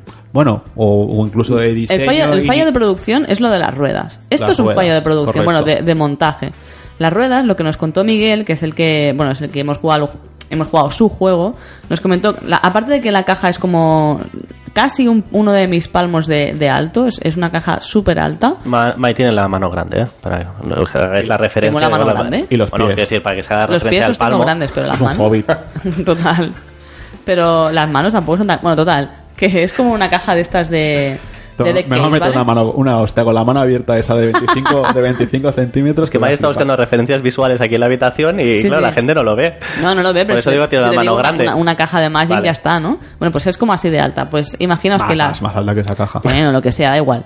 Imaginaos que estaban las ruedas eh, metidas debajo de un montón de recursos, con lo cual las ruedas, obviamente que son de cartón, se doblaron. ¿Qué pasa? Que si has de girar el mecanismo de cartoncito de la rueda para, para la estructura y no sé qué, mira, un percal Bueno, el caso es que a un montón de patrocinadores. y las nuestras, est- bueno, las, las de Miguel estaban bien. Había una, una. que no giraba muy bien. La mía. La mía en la primera partida era también. la de Uri. Pero había gente que le llegó en esas ruedas completamente torcidas. Entonces, ¿qué pasa? Te venden una edición deluxe. que vale sus 120 pavazos puesto en casa o algo así, ¿vale? Y ves eso, o sea, ves que te viene con unas ruedas eh, completamente dobladas que no giran, con unos tokens diminutos, con unas lágrimas eh, también diminutas que no son funcionales. Eh, luego, el inserto 3, bueno, el inserto o el 3D, que suponía tablero que, 3D. el tablero 3D suponía que era para entender mejor cómo estaban hechos eh, la, oro- la niveles de- orografía, sí, ¿no? De la- del- de- por ejemplo, para entender estos canales, por ejemplo, que suben para arriba, podrías entenderlo como que aunque estés en la zona media de montaña, hay una, en- hay una montaña ahí más alta que un trozo de- del anterior. Entonces ahí Pero podría ¿estás bajar seguro, el agua. ¿estás seguro que era para entender los... O sea, los Yo no sé, yo lo, yo lo pensé como así, ¿eh? yo, yo entendía que era como más 3D que esto que simplemente era, son, es que es como, Tres un, pu- niveles de- como un puzzle de niños pequeños con un cartón pluma que te lo puedes hacer en tu casa, ¿vale? Sí, que de nivel- un encima del otro Sí, para sí, hacer para niveles. elevar. Para o sea, elevar, sí. Es, es que no sé, me pareció como esto es Imantado, que está es bien. una gitanada. O sea, Me esto no cutre. puedes llamar esto deluxe porque lo comparas con otras ediciones Esto no lo puedes de llamar cosas- 3D. O sea, no me, Tampoco. No me jodas. Bueno, la, la cosa que esto yo no, o sea, la gente sí que sabía lo que estaba comprando y yo pensaba que a lo mejor les habían timado entre comillas un poco más. Se ve que eso ya se veía que era así. Entonces, si tú querías comprar eh, esta, este addon o lo que fuera o el deluxe completo o el all-in, eh, sabías lo que te iba a venir. Pero yo creo que aún así la gente no, no era consciente de lo cutre que iba a ser. Porque te prometo que es un cartón pluma cutrísimo. Cuando lo separas da miedo romperlo, las juntas del puzzle, como dice Raúl también. Y al final sí, es como, no sé, tiene tres niveles, pues que ocupa una cantidad de espacio en caja que me parece El innecesario. juego sin inserto, que dices, what the fuck, ¿sabes? O sea, Podría ser un juego No, el perfectamente juego en una sí que caja... trae inserto, ¿eh? Pero trae un inserto chulo. No, no, es un inserto en plan... Pero si no, o sea, no, o sea, precisamente las ruedas, las ruedas se doblaban porque ni siquiera, te- o sea, no, Porque no puedes estaban mal colocadas en el inserto. No puedes hacer un hueco decente donde las ruedas queden bien ahí puestas y El se inserto era una barca, la, la típica, ¿sabes? La, la típica barca de, de- de cualquier otro juego de mierda, pues esto, esto era el inserto. Claro, de mierda, por eso, claro, si yo pago Pues sí. 120 euros, quiero un inserto de Eagle Griffon, ¿sabes? En plan, que no se mueva y que tenga su tapa. Bueno, 120 euros era con la, la- la expansión, ¿no? Y Claro, con la decir, expansión vale, y no el para que- deluxe y todo, el all ¿vale? Pero que sí, pero que ¿qué te crees que va a valer en tiendas? No va a valer menos de 80 pavos este juego. Seguro. Mm, y no claro, sé. yo no sé cómo vendrá. Claro, no sé si luego también sustituirán en las retail las ruedas o nos vamos a comer las ruedas Hombre. del, del. las de ahora, ¿sabes? O los recursos de ahora. Claro, es que, es que yo Los jugaría recursos yo creo, creo es que no yo los me van a compraría cambiar. cubitos, tío. Recursos, Yo me el- compraba cubitos marrones y cubitos La explicación grises. que le veo yo al tamaño es porque fijaros que tienen que caber en la rueda. la Claro, rueda claro. tendría que haber sido más grande o hacer unos recursos que yo que sé se pudieran apilar de forma más fácil como tokens Lo- redondos. los van a porque al final, ¿eh? Mira, lo que justamente pasa es que estaba cuando tienes que girar, lo que pasa es que muchas veces no te caben o apenas te caben y como tiene una pared tan delgada entre compartimentos, hasta podría ser que se te cayera un recurso de un edificio al, al de al lado que utiliza el mismo tipo de recursos y al final te, te líes con esto. Es, no sé, un poco burdo el, El problema es que la- han hecho como muy pequeño para que quepa, pero aún así, cuando tienes que poner muchos, tampoco cabe No del todo bien. Entonces dices, es que Claro. no, o sea, no has arreglado nada. Y lo que sí que van han dicho ya es que como se han quejado tanta gente, al principio dijeron que no, eran súper en plan, no, no, te reponemos la rueda si te ha llegado doblado o lo que sea, pero no vamos a cambiar la rueda. O sea, la gente se quejó tanto y les puso mm, de, De media hijo puta para arriba, ¿sabes? En plan, y empezaban a, a inflar a unos en la BGG únicamente en plan, el juego está súper bien, pero los voy a cascar un uno por Cráneo, por Cráneo Creations. O sea, estaba todo el mundo súper cabreado con los italianos estos de Cráneo. Y han dicho ya que van a cambiar las, las lágrimas estas de agua y que van a cambiar la, la rueda. De hecho, hay un vídeo ya de las nuevas ruedas, no sé si las habéis visto, que es un mecanismo. No, es que no. Gira. O sea, un mecanismo que gira que podían haber hecho desde el principio porque lo que no tiene es un eje central. Simplemente es otra pieza que pones encima, que, que encaja y gira. O sea, es que esto lo podían haber hecho desde el principio y funciona. Y no se atasca. ¿Sabes? Entonces, la producción, muy mal. Y El diseño, a ver, el diseño sí que a mí me gusta, es decir, mm, el mapa me parece bonito, sí que tiene algún problema de visibilidad, por ejemplo, los conductos secundarios, digamos, lo que conecta la presa con... Me parece que es demasiado pequeño a nivel visual en un tablero que es bastante grande y, con- y creo que podría ser ¿Te más refieres visual. a los, a los conductos estos de colores que por los, los de que pasa colores, el agua? como son de colores, aunque sean pequeños, sí que se ven bien. Y aparte del código de colores es claro, si es rojo es el de 5, si es gris es el de 1 y tal. Hablo de los otros, lo que conecta aquella presa con el, digamos, de donde va la turbina. Eso es muy pequeñito. Y las flechas que indican sea para arriba o abajo. Esto también me parece muy pequeñito para lo grande que, que es el mapa. Pero Podría ser hay más flechas visual. que van para arriba. Yo creo que no La- hay sí, sí. Claro, si no, ¿cómo sabes que las presas que decimos que van para arriba? Eso es lo que yo pensaba Por, que. por que iba lógica a de que si la presa está abajo y la eléctrica está arriba, Ya, pues eso tiene que sí, subir. Por lógica, sí, pero claro, podía. Yo pensaba que precisamente lo, el mapa 3D era para ayudar a entender este este cambio que no es, parece tan lógico de que de De igual forma, vaya hay solamente arriba. dos, ¿eh? Dos. Sí, sí, y, cuando ya sabes jugar, las tienes localizadas y sabes que es esa y esa. Y ya no, no va a haber más problemas, pero bueno. Pues el diseño Entiendo- me gusta. entiendo lo que dice Uri. El de los trabajadores, por ejemplo, y tal, que, bueno, es, el arte gráfico es poco, es decir, al final no hay cartas, pero me parece chulo. Hostia, eso me pero lo que no me ahora- gusta es un detalle que no es trivial, que es los edificios son diferentes, al menos en esta versión, a todos los trabajadores, y la loseta de construcción es como muy genérica, es decir, como un bloque para las presas, como dos bloques más pequeñitos para las presas más pequeñas, como una turbina, sí, pero como es diferente para cada jugador, a veces invita un poco a la confusión, decir, esto qué difícil. No, yo creo que en es". el mapa, sobre todo al principio cuando estaba acostumbrado, sí que es un poco raro que todas las centrales tengan formas diferentes, que de repente las tuyas parecían como unas cúpulas, las mías parecían como un, como el Golden Gate, las de Mai parecían como no sé qué. Eh, eso sí que liaba un poquillo, pero sobre todo al principio es lo que es la primera partida. Entonces han querido como, de hecho, destacar que cada sí. una personalice las formas y tal, y al final parecía como que era más sensato que todas las presas fueran de la misma forma, que todas No las... sé si la Sí. retail estará esto o... No, yo creo que esto será... Es de, bueno... No lo sé. Kickstarter, pero no lo sé. Y... No sé ¿alguna si. cosita más? Yo sí que- Dime. yo sí que quiero. Teníamos que tener una, una música o algo que fuera el momento hate. Para cuando, para que cuando Raúl vaya a su momento hate, puedas poner en plan. Porque yo voy a decir que venía súper, súper, súper hipeado a jugar a este juego. Porque en redes sociales me ha parecido una avalancha de gente diciendo, en plan, juego del año, cuando joder, todavía no ha salido nada de lo de Essen, ¿sabes? Que todavía queda todo lo, chulo de 2019. Eh, se ha colocado en el top 3 de mi juego de colocación de trabajadores. Mm, y juegazo increíble, no sé qué. O sea, todo el mundo no había visto una sola cosa en Twitter que pusiera en plan, bueno, pues lo he probado y está bien y tal, pero tampoco mata. O sea, la gente como de plan, esto es un puto 10. Claro, yo iba ahí, coño. O sea, eh, pues que voy a, voy a jugar aquí al, juego de que va a bajar más agua de mis pantalones que de la montaña, ¿sabes? Y bueno, llegué allí y me encontré un juego de, que está bastante bien. De hecho, Uri creo que le ha puesto un 7,7. 7,7 la BGG, sí. Y yo le he puesto... Coma 7. Hombre, claro, Yo le he puesto un 7,5, quiero decir, o sea, un juego muy correcto, muy Ah, bueno, un notable. en su cabeza. Pero, eh, joder, que claro, me estaban vendiendo como si eso fuera un 9. Y me mosqueo dos cosas. Una, porque yo no lo he no que mosqueara, sino porque yo no lo, he, no lo he vivido así y yo no lo he visto. Seguramente vosotros me vais a, a decir que no. La gente decía, es un juego que está súper apretado. En plan, Buah, es que no sé qué, es que, madre mía. Yo veo huecos ahí para colocar, para colocar tus trabajadores. O sea, yo no hubo una sola vez que quisiera hacer una acción y no la pudiera hacer. Otra cosa que la haga con me- peor. Por decir, vale, pues a lo mejor me interesaría hacer juego de más 2 de producción y no puedo y tengo que hacer el de más 0. ¿Vale? Pero huecos hay. O sea, cuando veo- pienso en un juego apretado, pienso cómo se me queda el culito jugando al Dignum. ¿Sabes? Que, que- que- es que estoy ahí en plan, es que como me hagan eso voy a, voy a morir, ¿sabes? O, o jugando a- al Madeira, en plan, es como me viene ahí un dado y me vengan los piratas, voy a hacer aquí puntos negativos como, como si no hubiera un mañana.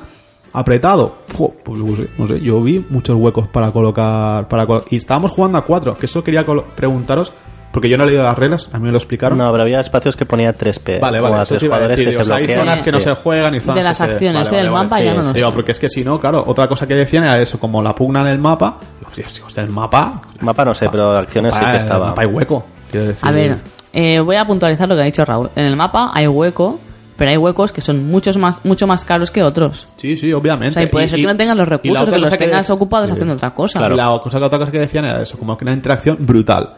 Yo eso sí que lo brutal. pienso. Yo no la veo. Joder. Pues yo veo sí. que hay interacción, obviamente, y hay mucha más interacción que en un euro y medio. Yo qué sé. Ayer jugué al Notre Dame ese, pues, bueno, pues evidentemente es un fail y ahí no hay interacción por ningún lado. Que aquí hay interacción. Siempre que haya un mapa, va a haber interacción. Que tú puedes, como le dice Uri, ¿no? Pues Uri coloca aquí, coloca esto, en el primer turno, de repente yo coloco al lado suyo otra cosa y él me acaba cerrando y digo, bueno, vale, pues no pasa nada, me ha cerrado aquí, pues me voy a otro lado. Hay ese tipo de interacción. Pero yo me la esperaba mucho más brutal. La ponían como, hay una interacción brutal, joder, no sé. Yo O sea, pero pensaba- ¿qué, qué euro te parece así que tenga una interacción más directa que este así ahora? Euro, euro, ¿eh? Ah, no, sí. euro temático, euro, euro, digo. Hansa Teutónica, pues, o sea, no sé, no tenía de esto Bueno, tampoco, a ver, pero Hansa también es el, el epitamio, como se llame, de, de la interacción. No sé, porque me ha, me ha preguntado uno, ahora mismo tampoco no tengo aquí una lista Hombre, si juegos un ranking, yo creo que sería un que juego me de ha los parecido- bien interactivo. A mí me parece que A tiene mí me un- parece que tiene mucha interacción. No es que, se me, aquel que se me de... entienda bien, es interactivo. Y con mala leche. Es interactivo, puedes tener un poco de mala leche por lo que dices tú, porque de repente encima de esta presa que te has puesto tú me pongo yo una, Claro. pero bueno, no por sé, que me lo ejemplo- esperaba de otra manera, o sea, me lo esperaba mucho más heavy. Me explico, es que ponía eso, una interacción No sé. brutal. A lo mejor Pues- sigues en pues Twitter a gente muy entusiasta ahí, que se expresa de forma muy... Digo, a lo mejor en Twitter sigues a gente como muy entusiasta que magnifica todo, no sé. Pero a mí me, me parece que lo- las expectativas que había habido, tanto por calidad de del juego como por interacción, en mi caso sí que se han, se han cumplido. Y hasta Sí, me sí. ha gustado más de lo que yo pensaba que me gustaría. Porque el tema de producir energía con agua no es que me llame mucho, la verdad. Ya sabes que la temática esta de la producción de energía siempre me acostumbra a parecer un poco aburrida si no tiene ningún otro fin como más épico. Pero en este caso me ha gustado mucho y es, y es de aquellos juegos que te vas a casa diciendo, mierda, esto lo hice mal, la próxima vez quiero hacer aquello y tengo ganas de volverlo a jugar. Y esto creo es una muy buena A mí me sensación pasa en que- un juego, en un euro. Que cuando me pasa esto y mañana me dices, lo volvemos a jugar, te diría, venga, dale. Quiere decir que el juego realmente me ha gustado. Sí, yo, Yo creo- en la frustración de mis dos partidas mm, sublimes, las dos. Me ha gustado bastante. No sé si poderla jugar para que me vuelva a palizar en breve. No tengo muchas ganas. Pero que si lo sacan a mesa seguramente me lo pasaré bien, pese a que, a que lo pasas mal. Yo tengo muchas ganas de probar la ampliación, porque realmente quiero ver si le añade nuevas capas de complejidad. Yo creo que no muchas, ¿eh? Me parece que Miguel dijo que había otro, son- otro personaje. Pero sí que dijo que había un tablero más y tal. Alguna cosa más Sí. tiene que haber, ¿eh? O sea, no es solo. Sí, sí. Si solo fueran eso, nuevos personajes, nuevos ayudantes, nuevas losetas de puntuación y nuevas tecnologías. No sé, se lo me miré un poco por se encima y tampoco- poco- se me quedaría un poco cojo, ¿no? Porque A ver si la próxima lo podemos Creo que sí que cambia, ¿eh? Creo que sí que al, al mínimo mínimo sé que hay un tablerito más que no sé qué ten- no sé qué contendrá. Pero bueno, tengo yo te- reconozco que tengo ganas de jugarlo, ¿eh? O sea, quiero decir, y a lo mejor esa puntuación puede eso, o subir y llegar al 8 o bajar si otra vez veo que va a ser un poco más de lo mismo y, bajarse a un 7.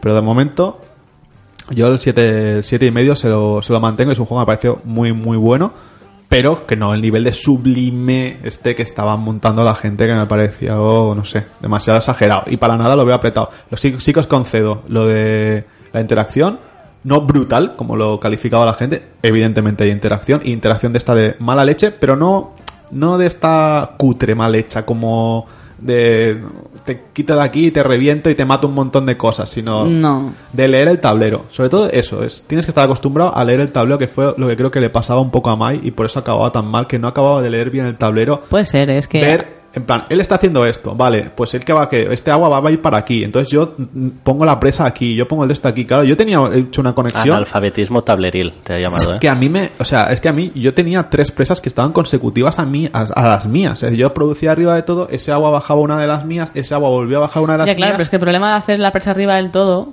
Es que es muy caro. es que es caro, tío. Bueno, da igual, pero quiero decir, también tenía una presa. ¿Dónde puse la presa doble? Pues donde tú estabas produciendo que me llegaban tus gotas de agua. Sí, sí, claro. Y las más las Que mías, ahí es donde la iba a poner yo, pero te adelantaste. más las mías que Y bajaban. te dije, digo, aquí me acabas de joder la vida. Pero bueno, Bueno. eh, vamos a cerrarlo aquí, que llevamos ya casi una hora hablando del Barrage, de Unido.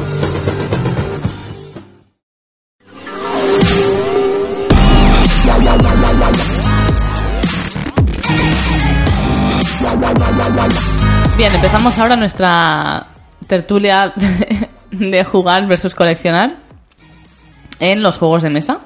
Eh, si estos son dos aficiones diferentes o si son la misma cara, o sea, perdona, dos caras distintas de la misma moneda.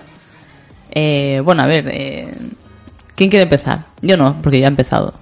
Pues no sé, venga va, empiezo. empiezo Venga, yo, va. Raúl, empieza Eh, Yo respondo a esa pregunta, diría que depende un poco de la, de la evolución. Creo que empiezan siendo dos caras de la misma moneda, es como no se puede entender una sin la otra en cierta parte, ¿no? Yo soy jugón, voy jugando y poco a poco pues me voy comprando esos juegos que me, que me gustan y, al final llega un momento pues que tienes como una colección de juegos importante porque has ido acumulándolos, ¿no?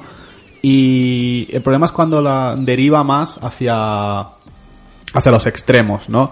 Y en el punto este en el que de repente te ves desbordado porque dices, ostras, tenía aquí un espacio grandísimo con, uno, un armario que me caben aquí no sé cuántos y cómo podía llegar al punto en el que de repente ya no, no me caben, ¿no? Y tengo que empezar a hacer malabares o a vender otros juegos o a comprar más estanterías, que lo hace mucha gente, y acabas en esa especie de diógenes de cajas y cajas y cajas. Pero eh, te digo, va un poco, para mí, va un poco en plan como con la, con la evolución de la propia persona. Y luego voy a matizar un poquito más esto, pero voy a dejar que Uli dé su, su opinión también. Yo creo que forman parte de, de la misma afición.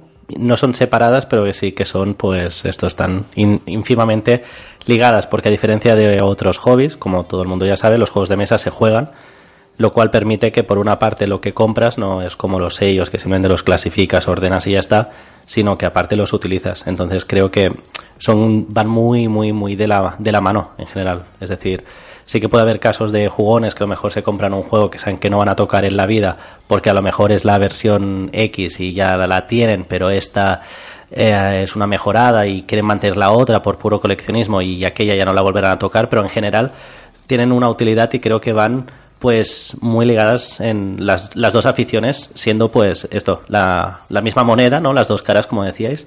Yo creo que van por ahí los tiros. A mí es que me da la sensación, eh, bueno, todo esto es súper subjetivo, ¿vale? Cada uno tendrá su opinión y ninguna es mejor que otra.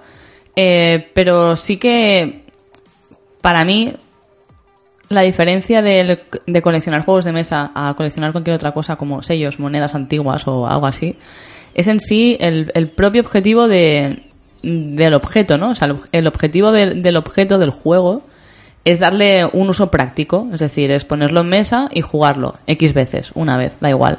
El objetivo de un sello descatalogado o de una moneda antigua es simplemente dejarlo en tu estantería o en una caja, en, en el sitio que sea, y admirarlo.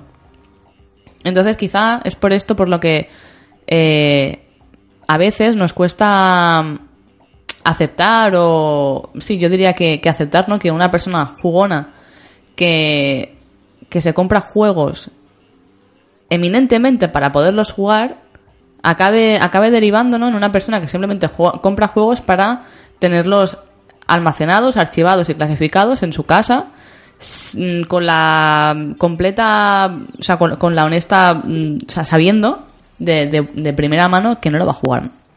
Bueno, Yo creo que son minoría. ¿eh? La mayoría de gente que colecciona juegos Seguramente. de mesa los juega con cariño, con cuidado, pero yo creo que en general los... Yo conozco a mm, bastante gente, bueno, Mai y yo tenemos bastantes amigos conocidos en común que diría que entran más en la categoría, de- en esos casos, de coleccionista y ahí sí que veo que, como que su afición ha divergido un poco y se ha ido más hacia el lado de, pues lo que decía con matices, ¿no? Yo creo que sí que son aspectos que van intrínsecos, pero creo que en muchos momentos derivan a que uno esté por encima del otro y yo conozco a gente que sí que es coleccionista. O sea, es decir, lo ves, o sea, se compra eso y sabes, además lo sabes, dices que este juego no lo vas a jugar. Yo no estoy tan de acuerdo ¿eh? en- en ese, en ese sentido. Yo creo que sí que hay bastantes más gente coleccionista de lo que creemos. No, no siempre se compran con el fin de... de Coleccionista jugarlo. sí, pero digo coleccionista en el sentido de del coleccionista de sellos que decíais Claro. de que solo lo mira. Es decir, coleccionistas, yo por ejemplo, duro yo me considero claro. coleccionista a día de hoy y hace un tiempo ya me colecciono, me, es decir, colecciono juegos y hay cosas que las completo por puro ya completismo y sé que hay expansiones de algunos juegos que lo tengo entero que a lo mejor no la toco en, en cinco años, y lo digo en serio. Pero bueno, digo esto. Sí, claro, también habría que eso, que para, para entender el coleccionismo, ¿no? Como habría que entender el- como los diferentes tipos de coleccionismo o coleccionistas que hay, porque claro, habéis hablado ahora, por ejemplo, del, del completismo, ¿no? El completismo no deja de ser un, eso, un, como un tipo de coleccionismo en el cual, pues, esa persona que tiene todos los zombicides, a unas sabiendas de que posiblemente el zombicide Invader sea bastante parecido al zombicide Black Plague, bastante parecido al otro, en cambio un poco la temática, no sé qué, pero a ti te gusta ese juego y acabas comprándolos todos. Y es un puro hecho y ahí hay parte de... Seguramente los... O sea, evidentemente los jugará, pero ahí hay parte de coleccionismo, ¿no? Entonces ahí sí que, por ejemplo, los veo muy ligados. El completismo lo veo sí que lo veo muy ligado O sea, es coleccionismo para mí, pero a la vez lo veo muy ligado. En otras ocasiones no veo el coleccionismo tan ligado a, a jugar como, como en el caso del completismo. Yo creo que hay, no sé, distintos tipos de coleccionistas, cogiendo un poco el hilo de lo que dice Raúl. He hecho aquí como un listado de los que me han venido a mí. No sé si os sentiréis identificados o tendréis algún amigo que se identifique en ellos. Hay un poco como el glotón, que es el que compra todo. No sé, todos, bueno, conocemos a, a un amigo, tiene más de 600 juegos sin contar expansiones. Y, y claro, la gente, ¿no? Un poco se pregunta, claro, de dónde saca las horas para, para jugar. Y claro, él, la parte esta coleccionista, yo creo que le tira muchísimo, pero al mismo tiempo juega mucho a los juegos. Claro, esta es la definición para mí 100% del coleccionista. Esto sí que es la definición del coleccionista puro, es aquel que compra mm, en eso, no- más allá de lo que va a poder jugar ya en años, o sea, es decir, tiene juegos que seguramente no les dé vida útil nunca, o juegos que ya ha jugado una vez en su vida hace cinco años y posiblemente no los jueguen cinco años más de todos los que tiene. Este sería como el glotón, como has denominado tú, sería como la, la definición pura y dura de, de coleccionista, ¿no? Aquel que, pues eso, compra mucho, en grandes cantidades. Otro que es el Diógenes, has dicho antes el término. Yo el Diógenes, como va asociado con la recolección de basura, un poco lo entiendo como el que dice, hostia, en el Wallapop este juego vale 10 euros cuando salió por 40 y lo compra y el juego es una mierda. Tengo un, una- un amigo, así como curiosidad, me acuerdo fuimos a una tienda y tenían juegos de segunda mano y había uno que se llamaba Las Leyendas de Cataluña, las leyendas de Cataluña, un juego que sacó aquello como en los años Tiene una 90 pinta terrible. y no sé como el si de las valía- losetas de Gaudí. No sé si valía un juego que en su día a lo mejor valía 40 euros y a lo mejor estaba en la tienda por 8 euros.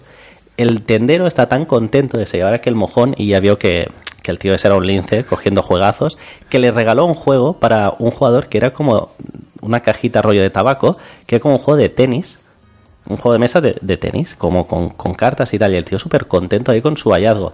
Y ahí, ahí lo tiene, es decir, la- sigue su ludoteca, que ahora tiene pues que si el Anacrony, el Brass y todo esto, pero sigue estando ahí, no se irá ni con lejía, no ha vendido un juego en su vida, es decir, de todos los que ha comprado, aunque ya no tiene espacio, no vende. No vende porque por él, no sé, la basura esa es sagrada, quiero decir, es una recolección ya por recolección y el precio Vale, vamos a hacer un inciso porque mi gato se ha colado en nuestro, en nuestro helicarrier. Bueno, seguimos con el Diógenes este. No, bueno, pues el Diógenes este sería el recolección de que lo que mira es a peso, es decir, juega los, los no por calidad, sino que realmente, bueno, Sí, por dicen- cantidad o por oferta, Claro. ¿no? Ve el típico Black Friday y venga, todo para adelante. ¡Ostras! Este juego vale no sé cuántos euros y está ahí tupe barato. Y al final es eso, ves la ludoteca y dices, joder, pues si es que aquí, La vale, tienes, juego- tienes sí. juegos buenos, pero tienes tantos, pero que es que la mitad son infectos. Y el tema es que no venden, esa es la diferencia, es decir, gente que colecciona y lo que ha comprado, aunque fuera un error en su día, no lo vende, es decir, lo considera como, bueno, es un juego, pues se queda. Sí, en plan, Bueno, me ha costado nosotros- 8 euros, ¿para qué lo voy a vender? ¿Para que me den 5? También tenemos un otro colega que, bueno, que tampoco vende. Sí, sí, bueno. no, no se compra. Bueno, y, Alberto sin ir más lejos que... Bueno, yo hablaba de Alberto. Ah, vale, vale. Digo, Alberto compra también... Es un coleccion... Alberto es un coleccionista y es una definición de coleccionista también de lo... O sea, él juega, evidentemente, y ha jugado mil, mil cosas con nosotros, pero es eso, es que Alberto tiene tantos juegos que en toda su vida... O sea, él dice que es lo típico, ¿no? Como mi plan de jubilación. A lo mejor realmente no será y cuando Alberto se jubile podrá jugar a todos esos juegos. Bueno, Dani pero- lo dice también. Claro, pero... ¿Cuántos fondo- tiene Alberto? No lo sé, no lo sé, idea. no lo sé, te diría. Muchos, no, no, no Dani- tantos como Dani, pero... No, Dani, pero estamos hablando del colega, esto tiene Eh. 600 más expansiones, que ya es una cifra, bueno. Pero viene a ser eso, ¿no? Es en plan, no, no, yo lo compro, pues por eso, porque me apetece, porque me gusta este juego, y aunque sé que ahora mismo no lo voy a jugar, bueno, pues más adelante lo juego, ahí está mi ludoteca, ¿no? Y no, y no molesta a nadie. Otro tema, otro de las categorías que yo había pensado era el de profiláctico, es aquella gente que los tienen fundados, creo que se ve mucho esto en el mundo del cómic, Raúl, que tú eres... Sí.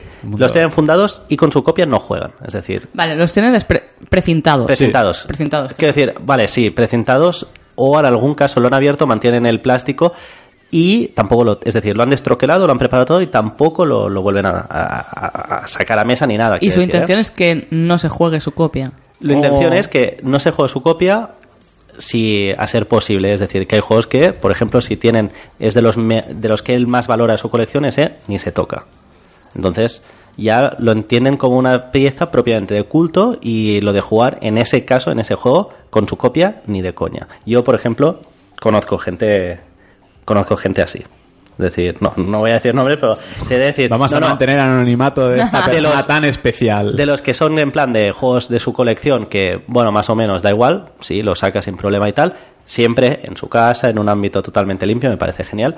Pero los que son así de mayor valor ya es que ni, es que ni los hueles. O sea, diré lo verás que hay- en la foto ahí de la Shelfie, en la, ¿no? en las fotografías que hacen de su, de su estantería y ya está. Diré que ya se nos cayó una Coca-Cola en el RA, pero toda encima. ¿Qué dices, tío? Pero toda del juego no la había, era nuevo, era de Javi, no, la había- ¿Qué? no la había o estrenado. sea, encima, o sea, vais al queimada, porque fuisteis al queimada, y Sí. sacasteis la copia del RA de Javi, sabiendo que allí hay uno. Porque era la nueva y el que bueno, era el suyo y el que al, al- revés que mira este sería el antiprofiláctico él lo hago a pelo ¿sabes? porque claro o sea para que quieres jugar al tuyo a mí me pasa mucho yo quiero jugar a mi juego Bueno, me da a mí igual que me esté pasa, allí. tío, y aparte encima este era la edición nueva no la de Río Grande ¿Quién la tiró tiene- la Coca-Cola? Eh, Andreu. Y, pero lo bueno es, tío, te prometo, quedó, o sea, la Coca-Cola entera, quedó el juego nuevo. Eh, no, tú no, o sea, lo ves, nada, ni una mancha en el tablero, ni una sola loseta dañada, nada, tío. Tú no te, no te dicen que ahí ha caído una Coca-Cola y no, y no te enteras. Hombre, es que la Coca-Cola la- la tiras en la arena, no la absorbe, ¿no? Me pareció increíble, me pareció increíble, tío. O sea, digo, joder, mira, ya no hacen, ya no hacen calidades como estas. Porque, madre mía, se lo tiras Madre encima al castillo de Borgoña y lo puedes recoger así hecho un, hecho un moñigo de, ¿sabes? De Los papel, corres. de papel prensado. Los y- corres con una Y camiseta. lo metes en la caja. Joder, tío. Otro tipo sería el Indiana Jones, que es el que busca un poco reliquias.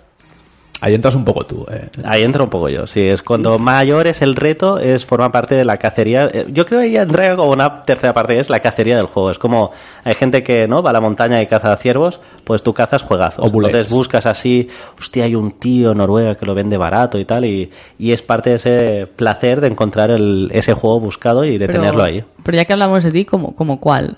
Pues yo que sé, mm, tengo el, yo que sé, el nombre de la rosa de Fel, que está muy difícil de conseguir, o el estudio en Vale, Esmeralda, o sea, primera juegos edición. años que son buenos, pero que son añejos. que se descatalogaron, en tienen algunos por- casos ni o no tienen por reeditan. qué ser buenos tampoco. Vale. Es el, es el placer de tener ese juego. Que eso sí que es una pieza de colección. ¿Me explico? Es como la Sí, moneda sí. esa antigua rara que tú dices, es la joya de mi corona. Este juego no tiene tampoco por qué ser para, para disfrutarlo, para jugar. A lo mejor el juego es un mojón, pero es un juego en el que salieron 100 copias, 200 copias o algo así, o muy pocas, o están muy caras porque están inconseguibles, porque la gente no las quiere vender, como en el caso de Sta- de Stadium Emerald este tipo de juegos, ¿no? Que es como una en sí es una pieza de coleccionista. Entonces, por eso tiene sentido que el coleccionista en sí y ese y ese placer como de la caja, de la caza que dice Uriol, de la obtención, de perseguirlo, de buscarlo durante mucho tiempo, cuando lo ves, te digo, hostia, qué guay, no sé qué, a ver si el tío este me lo vende, le puedo ¿Sabes? O sea, eh, yo, yo esa, esa parte no, no la comparto, yo no, no soy de esto, pero la entiendo más porque es eso, porque ya es un objeto de coleccionismo en sí, el hecho de conseguir el juego.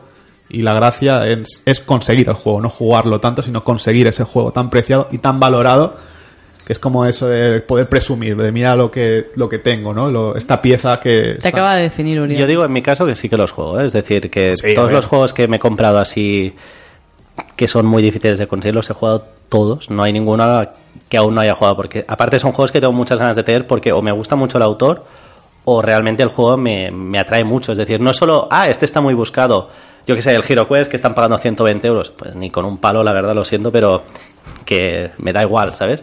En cambio hay otros juegos como el, pues ya me llamaban por el autor, yo que es el Stadium Emerald, que ya se comentó en este programa, o el Mundo Disco, que también es de Wallace, o yo que sé, Caos en el Viejo Mundo, que tampoco se va a reeditar porque rompieron acuerdo con, con el tema este Warhammer y tal, entonces son juegos que, pues esto, te llaman a la colección por lo, lo raruno de difícil de conseguir y esta pieza un poco de, de culto así mitificado en el mundo de... Pero bueno, que los juego igual. Otro de los así que yo vería sería el, el alienígena, que es el que compra rarezas por rarezas. No sé si conocéis alguno así. Alberto. Por ejemplo, yo te- conozco un chico que sí, se llama hostia, Michael. sí que es verdad. Hombre, Alberto se compra todos los juegos asiáticos que, que encuentra y no tiene. Todos, bueno, todos, Bueno, el 70%. nove- va a Essen y, se- y se compra el 90. No digas el 70, se compra el 90. O sea, tiene que ser que lo vea muy terrible para que no lo pille. Y, sa- y sabiendo sí. que no los juega la mitad de... O la mitad. Ojalá juegue la, la- la- la mitad. La, la mitad de la mitad. Pero es lo que dices tú. Tiene esa fijación porque es coleccionista Sí, y sí. a él le mola los juegos asiáticos porque encuentra que son mm, como muy diferentes al típico juego euro occidental y tal, ya sea por temáticas bizarras, por mecánicas raras como el Doridori cuando tirábamos abanicos o lo que sea, O por temas raros también. y eh, él decide que los compra todos. O sea, todo lo que ve, eh, sea coreano, japonés, chino, de asiático en general, él lo compra. Y tú Yo decías, tengo Uriel, que un tenías colega que se llama, bueno, se llama Michael y el tío es de Kickstarters.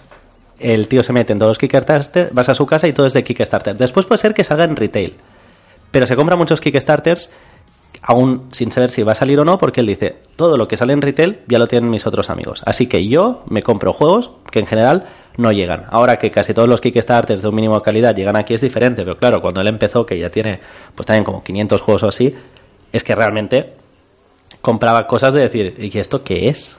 Ah, sí, ese Kickstarter que salió hace dos años, que aquí en España ya ni... Pues el tío tiene muchas copias de juegos así. Y es otro tipo de coleccionista que encuentro también bastante curioso, que busca así como marcianadas un poco, o cosas diferentes que nos hagan el mercado. Otro tipo ya sería el completista, ya para acabar, que yo creo que hay como distintos tipos, o los que van a, en plan en plan fanboy, es decir, hostia, me encanta Fel, quiero todos los juegos de Fel, o me encanta el Arkham Horror, tengo todas las, pues ya sea el LCG o el otro, de todo, y Vaya, así vaya, como bien Raúl. clasificado y tal. ¿Te O los sientes juegos- identificado? O los juegos de Alea, ¿no? En plan, es que no quiero este de aquí en medio, el número 3, pero ¿qué hago? Tengo el 1, el 2, el 4 y eh, me queda un hueco. O sea, Bueno, a mí con el que Alea me pasa. Claro. No me compro todos, pero por ejemplo, si está en la misma copia la antigua viejuna de Alena, por ejemplo, tengo el, el Notre Dame y me he comprado de segunda mano el Notre Dame, que, que claro que cromáticamente te encaja con la serie. Claro que, que hostias, maldito ha cambiado el, la caja, pero ¿qué hace? La ha liado Esto mucho. pasa mucho con los cómics, ¿eh? La gente se pega unos cabreos monumentales con el tema de la numeración, porque claro, no les coincide. O el tema de los típicos lomos que hacen eh, el lomo del el lateral Sí. de la- del cómic, que hace algún tipo de dibujo. Las colecciones, cuando lo pones todo bien en la estante, tú imagínate que de repente, y lo hacen, ¿eh? Y te, te quedas muy loco. O sea, de repente eh, te cambian la tipo, la tipo del lomo, la tipografía del lomo, o te, o te lo, no sé, no descuadres así, la numeración de repente desaparece porque lo renumeran. ¿Por qué no? Pues a partir de aquí es la colec- eh, es la otra etapa diferente y empezamos a renumerarlo. Y tú, no, cabrón, no me empiezas a renumerar que me jodes toda la, que me jodes todo, ¿sabes? Esto, esto da un toque, flipas. Sí, sí, da un toque flipas. La gente de los cómics tiene unos toques muy terribles con el tema de, de- de numeración y de, y de reediciones y movidas así. Claro, es que esto aparte, seas del tipo de coleccionista que seas, yo creo que mirar la estantería provoca como un placer barra orgullo, porque dices, es como, ¿sabes? Has invertido tanto tiempo, tanto dinero y dices, hostia. Y entonces, claro, que te rompan cromáticamente o pues te coge un poco que- de toque, ¿no? Hostia, ¿sabes? Es que es, es que es parte del, Claro. de la gracia del juego, es lo que decía Miguel. Dice, a ver, dice, el juego tiene que ser bonito, el lomo. Dice, el 95% del tiempo esa, esa caja se va a quedar en la estantería y tú la vas a estar viendo. Claro. Dice, jugarla la vas a jugar de vez en cuando. Dice, pero el lomo, eso tiene que ser bonito, porque tiene que lucir. Y es el 95% del tiempo está en la estantería. Y ahí le tengo que dar un poco de razón. Y, y el hecho es lo que decíamos, eso, el puro placer de hacer esa compra, llegar a casa, desprecintarlo, destroquelarlo, enfundarlo, ponerlo todo en bolsitas, guay y tal. Eso ya tiene en sí un valor propio de, Sí. de placer, de, de, de- de- hacerlo, ¿sabes? No solo jugarlo. Por ejemplo, esto del lomo que has dicho, cuando vi que anuncian lo de, los de Watch Your Game, el Madeira, claro, yo tengo, tengo el Nippon, tengo el Señorí, tengo también el, el Viños, la edición de Watch Your Game, y claro, la primera pregunta que me cogían ganas de hacer en el chat, que no la hice porque, claro, estaban todos hablando en portugués, y digo, bueno, igual, era, ¿pero el lomo va a ser igual o no? que lo importante, vamos Claro, a- para saber si a me lo pi- vital. Claro, porque me da igual si vienen con componentes mejorados. Como dice, a mí me importa más el lomo, tío, que, que no el nipple. Yo qué sé, tío, no sé. Es una tontería, ya lo sé. Alguna gente aquí pensará, este tío está loco. Vaya, vaya locos. Pero creo que hay gente también me entenderá. Es que al final yo creo que tiene como un placer estético. Y me gusta mucho no solo mirar mi estantería, cuando voy a casa de, de algún jugón, hostia, me encanta estar ahí 10 minutos mirando la estantería y comentando, hostia, tienes este juego, hostia, este qué tal. Y no sé, para mí forma parte de la afición de que yo la englobo conjuntamente en, en el mundo de los juegos de mesa. Es decir, comprar, coleccionar y jugar. Yo, por tanto, no, no lo separaría. Yo lo metería todo de un, en un mismo saco, seas del tipo de coleccionista que seas, excepto el profiláctico, que sí me parece ya un poco que se va de la afición de jugar y se, se queda solo en el compro, lo dejo ahí y ya está. A mí me parece que también hay mm, otro tipo de... Bueno, no otro tipo, ¿vale? Pero sí que hay gente que colecciona o compra como placebo. Es decir, hay gente que no tiene tiempo, por lo que sea, familia, trabajo, X. O sea, tenemos también un par de amigos que no han tenido tiempo o no tienen tiempo, lo que sea, y mm, su bueno pues su placer en lugar de jugar como no pueden jugar pues se dedican a comprar. Comprar mejor o comprar peor no importa. Pero la, cosa es comprar este juego lo tengo en mi casa lo destroquelo lo enfundo me leo las o me lo miro un poco por encima y ya como que la, la cosa no la el ansia de jugar se te diluye un poco. Entonces, hay también ese tipo de, de coleccionista que quizá luego a cabo de un tiempo, a cabo de unos años, sí que lo vende, ¿sabes? Porque a lo mejor no es de estos tan, tan puros, ¿no? De, de, de quedarse todo lo que, lo que compran. Pero esa gente, o sea, existe, está ahí. Sí, es un sustitutivo sin duda, porque tú piensas que te si te gusta el mundo, si te, te gusta este mundillo, estás metido en él, y tú eres jugón ya, por ejemplo, pues lo típico que decíamos, pues tienes un crío, ah, de repente tienes un niño pequeño, tienes que estar por él, evidentemente no tienes tiempo para jugar ni para montar partidas en tu casa ni para irte por ahí a jugar.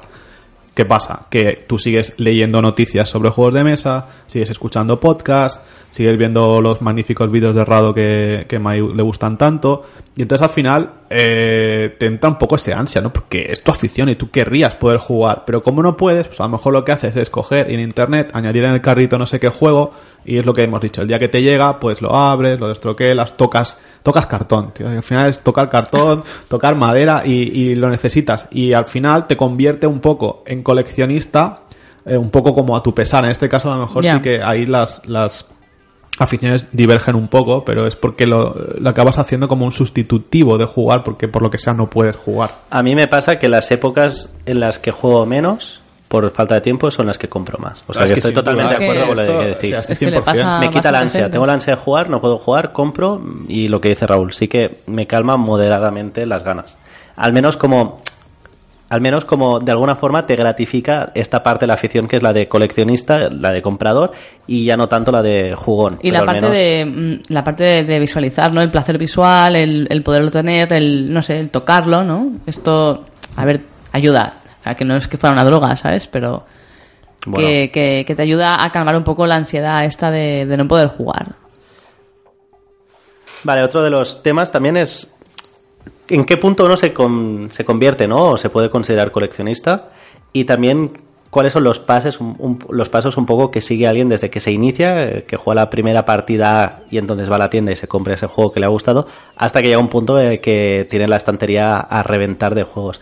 ¿Qué, qué queréis comentar sobre esto? ¿Qué, ¿Cómo ha sido vuestro caso o cómo veis?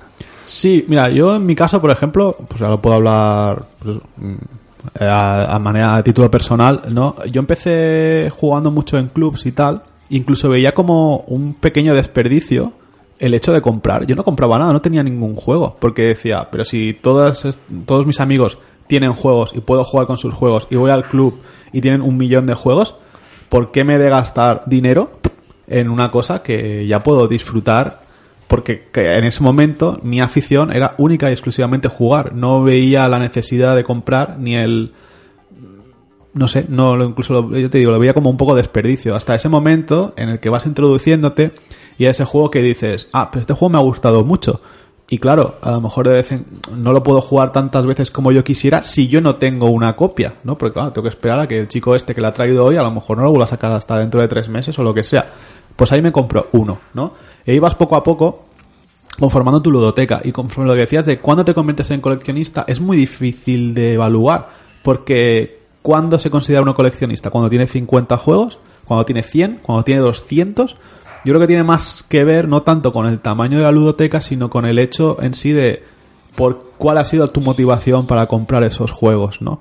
Y, y en qué punto estás es complicado, es complicado de ver. Y en qué punto has transicionado, por decirlo de alguna manera, de jugar a coleccionista o, a- en ese momento eres las dos cosas por algún motivo. Yo te iba, yo iba a ir ahí, o sea, creo que hay muchísima gente que está, o sea, que no es, es que está entre dos aguas, o sea, que es tanto coleccionista como jugón, o sea, creo que hay mucha gente y yo me incluyo entre, o sea, que tiene una ludoteca, pues, relativamente humilde, ¿vale? O, bueno, o más o menos grande, lo que sea, y que su objetivo es comprar juegos que pueda sacar, o sea, que, que vean juegos que le gustan o que cree que le pueden gustar, por ejemplo, en el caso de los Kickstarters, que cree que le pueden gustar y el objetivo es intentarlo sacar a mesa.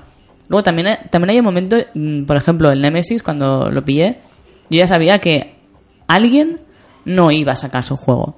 O sea, porque había un montón de copias. Ahora, no me ha acabado de gustar, seguramente no sé qué, o sea, seguramente no, no se va a quedar en casa. Te lo compro. Ponte la cola. Hay, hay, hay gente que. Hay una puja. Pero, ¿sabes? O sea, que llega un momento en que, en que pasas más allá y dices, bueno, pues Elon Musk, ¿quién lo tiene? Pues lo tiene este, este. Pero es que es del espacio y es de Vital la Cerda. Pues. Pues yo me lo voy a comprar. Fanboy, fanboy. Es que tú eres un fanboy, Exacto. pero yo no. Bueno, pero a mí de Vital hay, alguna- hay algunas cosas que sí que me gustan. Y si es del espacio, yo espero que me gusten. Que no me gusta, lo vendo. Y alguien me lo va a comprar también. Yo creo que un problema también es cuanto mayor es la ludoteca de tus amigos, eso de dos o tres amigos tienen la copia no quiere decir nada. Yo hay un juego, por ejemplo, yo que sé, el Obsession, que Raúl y yo lo queremos jugar, y Miguel, un amigo nuestro, lo tiene y lo sacó en su día, no nos pudimos apuntar y llevamos Yo no sé cuántos ¿eh? meses. Ah, tú lo jugaste, pues yo no. Claro. Y no sé cuánto tiempo llevamos insistiendo, Raúl, a volverlo a jugar y yo a probarlo. Pero claro, como tiene doscientos y pico juegos, pues ponte la cola. Es eso, Claro, tres veces a la semana, pues juega esto, esto, esto, aquello y algún día lo, lo- y a ver si dentro de tres o cuatro meses cuando lo vuelva a poner a ver si yo me puedo apuntar o a lo A mejor si me pilla que tengo dentista y tengo que cancelar la visita al, al dentista para poder jugar o algo ¿sabes? Y yo creo que pasa esto un poco que lo que decía Raúl del miedo este de decir hostia si no lo compro si no lo tengo yo en casa, nadie me garantiza que yo pueda jugar a esto Exacto. cuando yo quiera. Y esto, al final es así, porque Raúl está en un club y ahora ya no está. Es decir, todos aquellos juegos que podía jugar en su día ya no los puede jugar ahí. O hay gente que, ¿no? que tiene una amistad con alguien, ese tío se muda, o de repente tiene un hijo y ya no monta más partidas, pues ya te has quedado sin jugar al juego. Y si está en la venta, genial. Y si ya no se encuentra, pues, Pues te comes los mocos. pues juega otro juego. Ahí está el tema un poco. ¿Y cómo creéis que ven desde... Esto es una pregunta que me hago a veces, ¿no? En plan, desde fuera, no sé, a veces somos vistos un poco como, como bichos raros, ¿no? Por la afición.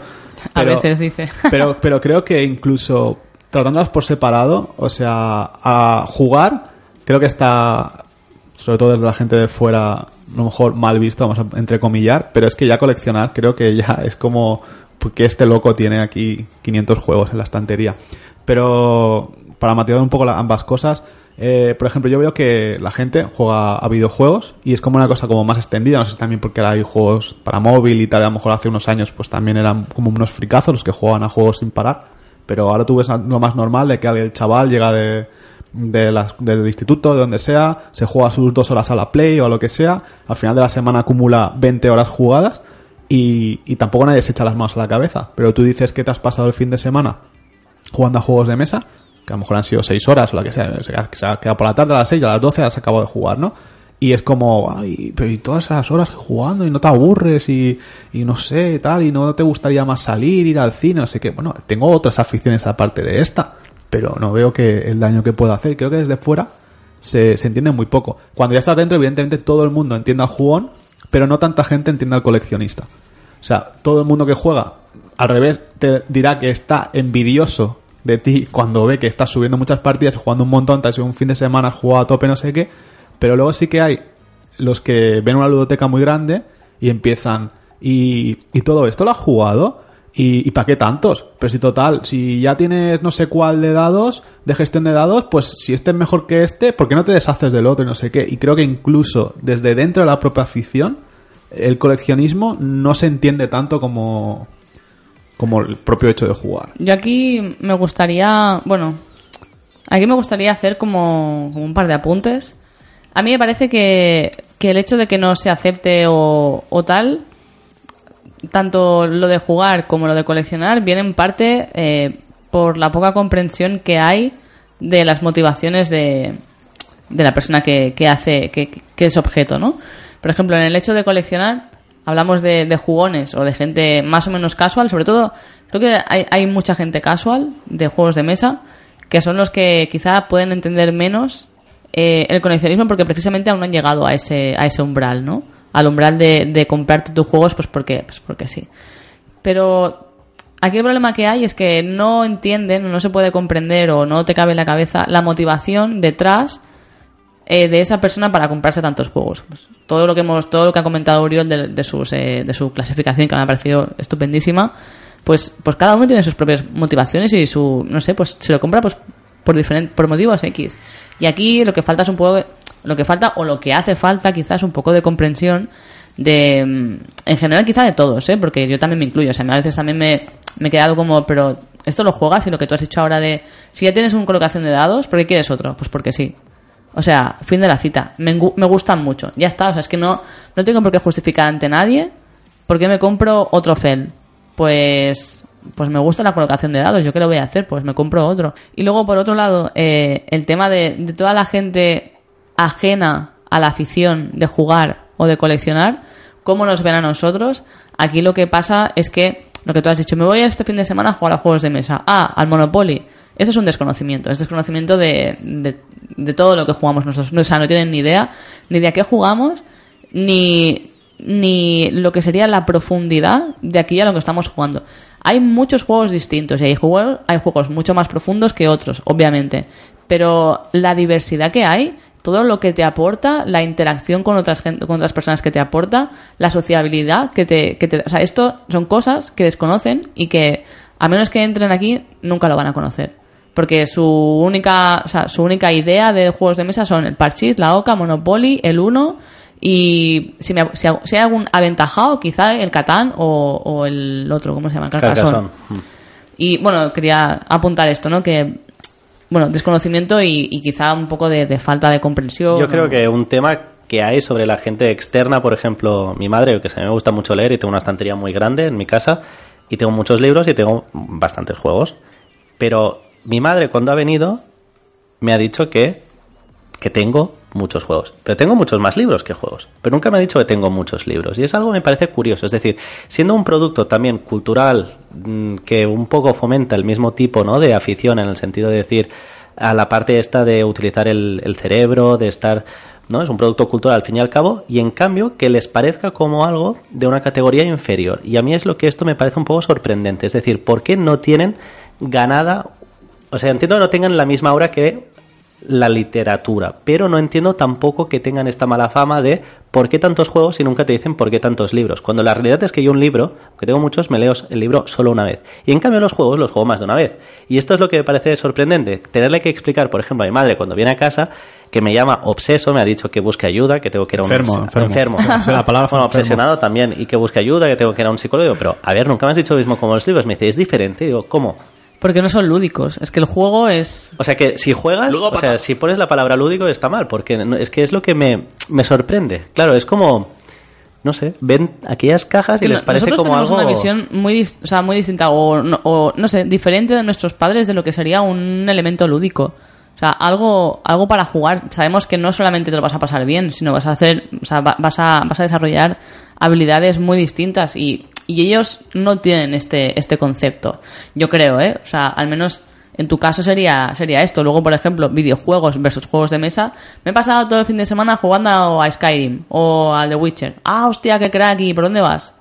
Ya está, me he pasado todo el fin de semana jugando a juegos de mesa. Bueno, incluso. Pues vaya puto friki. Bueno, porque Sí, son bueno. más mainstream, yo creo, los videojuegos a día de hoy que no los sí, al juegos de final mesa, es es el conocimiento, como has dicho tú, muy bien has apuntado, es el tema de conocimiento de que tenga la gente, ¿no? Los libros, evidentemente, es una cosa completamente extendida. Eh, los videojuegos cada vez está más extendido. Hace unos años sí que podía ser más de frikis, ahora incluso la gente juega en el móvil, en el metro, lo ves. Y otro, por ejemplo, que se me ocurre a mí, que también hemos mencionado en algún momento, son los cómics, ¿no?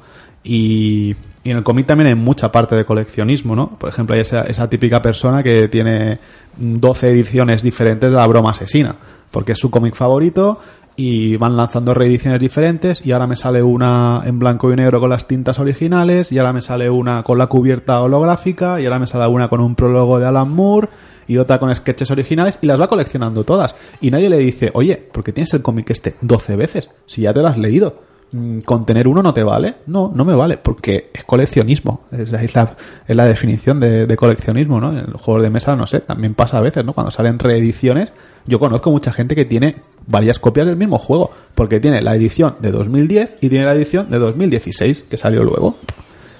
Por fechas pienso al Viños, ¿eh? Eh, sí. es que se ha ocurrido uno así a- al azar, al azar. Y no sé, también por ejemplo con el upgrade, ¿no? Ahora que decíamos lo de piños, se me ocurre Kanban, ¿no? Sale ahora la edición coleccionista este del Kanban Claro. Electric Vehicles este que va a sacar por Eagle Griffon y tal. Y habrá mucha gente... Yo tengo el Kanban. Y yo me lo estoy pensando, pero ya no, no de tener las dos, y sería en mi caso vender Claro, te una y coger una. la otra. Pero Claro, es- hay- diferente, claro. Es diferente, pero hay mucha gente que lo compra co- de coleccionismo, o también porque tienen los otros juegos de Eagle Griffon. Tengo Lisboa, tengo Viñas, tengo Gales, no sé qué, quiero la caja con el mismo tamaño, con el mismo grosor, no sé qué tal, y quiero tener toda mi colección de los, de los lacerdas, ¿no?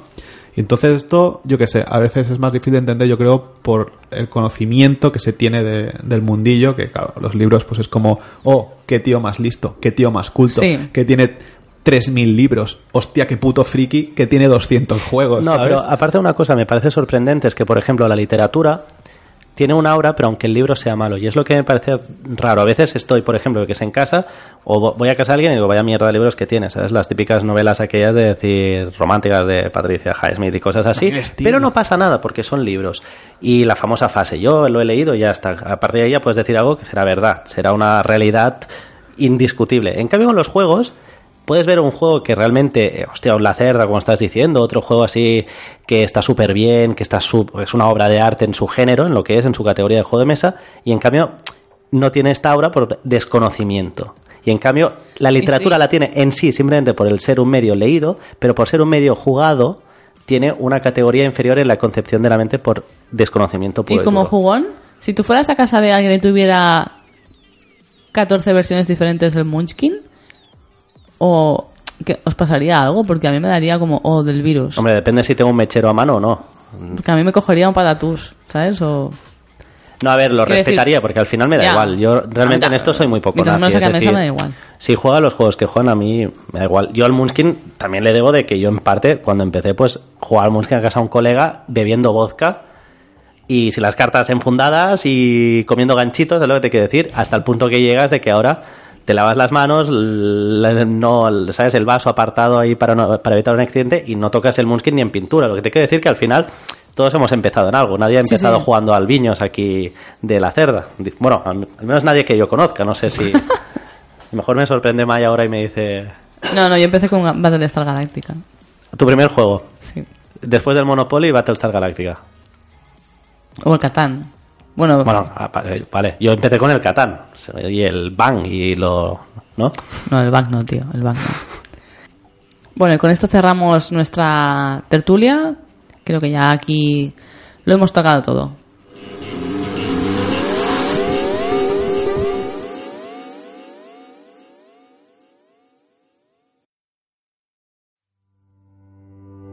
Bueno chicos, y con esto despedimos el programa. Eh, bueno, yo añadir que se va a echar de menos a Jordi. eh, Sí. bueno, es una pérdida y, y la verdad es que desde aquí se va a notar. Se puede invitar Eh, para un especial o algo, ¿no? Eh, el tema está en que, bueno, Jordi ya sabéis que vive, vive, vive en Tarragona, nosotros grabamos en Barcelona, por tema de trabajo pues le era bastante complicado cuadrar horarios con nosotros y al final tiene que hacer un esfuerzo bastante más grande incluso que el que hacemos nosotros al final y en el momento que se te pesa más la carga ¿no? que, la, que el disfrute porque realmente todos disfrutamos grabando, no lo hacemos por, por el placer puro de grabarlo, o sea, al final aquí nadie nos, nos da nada ni, ni siquiera... De momento. Ni, no, ni nos van a dar nadie. Tampoco quiero que me den nada, quiero decir, no, no hago para que una editorial me dé juegos ni nada. O sea, prefiero poder decir lo que me dé a mí la gana y, y se, acabó, ¿sabes? Pero... Con el nivel de hater así que tienes Claro, a veces, al igual o sea, te regalan algo. Te, que me van a traer hostia, aquí, Raúl a nos va a poner el juego a media vuelta ahí. Me venía aquí el de cráneo y me va a traer el siguiente pepinaken. Y al final, pues eso, pobrecico, pues no, no encontraba el tiempo y yo lo, yo lo entiendo, pero sí, a ver si, yo qué sé, las circunstancias cambian. Claro, pues otro día, pues seguro que puede estar por Algún aquí. día quizá. Y me molaría, bueno, yo voy con, de hecho voy con él a Essen, o sea Sí. que a ver si podemos grabar algunas cápsulas como hicimos, o algunos programas desde allí, como hicimos el año pasado, y intentaré convencerle de, de que grabemos alguna cosita, al menos cada vez que volvamos al hotel, ni que sea 20 minutos. O sea que seguramente, ah, si lo consigo, escucharéis a Jordi, ni que sea en los especiales de, en los especiales de Essen. Que por cierto, hablando de los especiales de Essen, deciros que el siguiente programa, que ya sí que va a ser el de mes de octubre, pues haremos la, la previa de Essen, igual que hicimos el año pasado. Y bueno, nos dedicaremos a repasar todo lo que nos ha parecido interesante de la lista esta que, que cuelgan en, en BGG sobre los lanzamientos que se van a hacer, que ya hay publicados más de mil. Es una, es una locura, ¿eh? O sea, repasar esa lista tiene, tiene miga, pero bueno, lo vamos a hacer seguro. Y luego también nos traemos, por supuesto, el post-Essen cuando volvamos. Este son los dos meses claves para los jugones, octubre, noviembre. Octubre por el hype y noviembre cuando ya has probado todo, pues os iremos trayendo las, lo que más nos ha gustado. Exacto. Bueno, pues un saludo chicos y nos vemos en el próximo programa. Venga, pues hasta la próxima. Hasta la próxima. Adeu.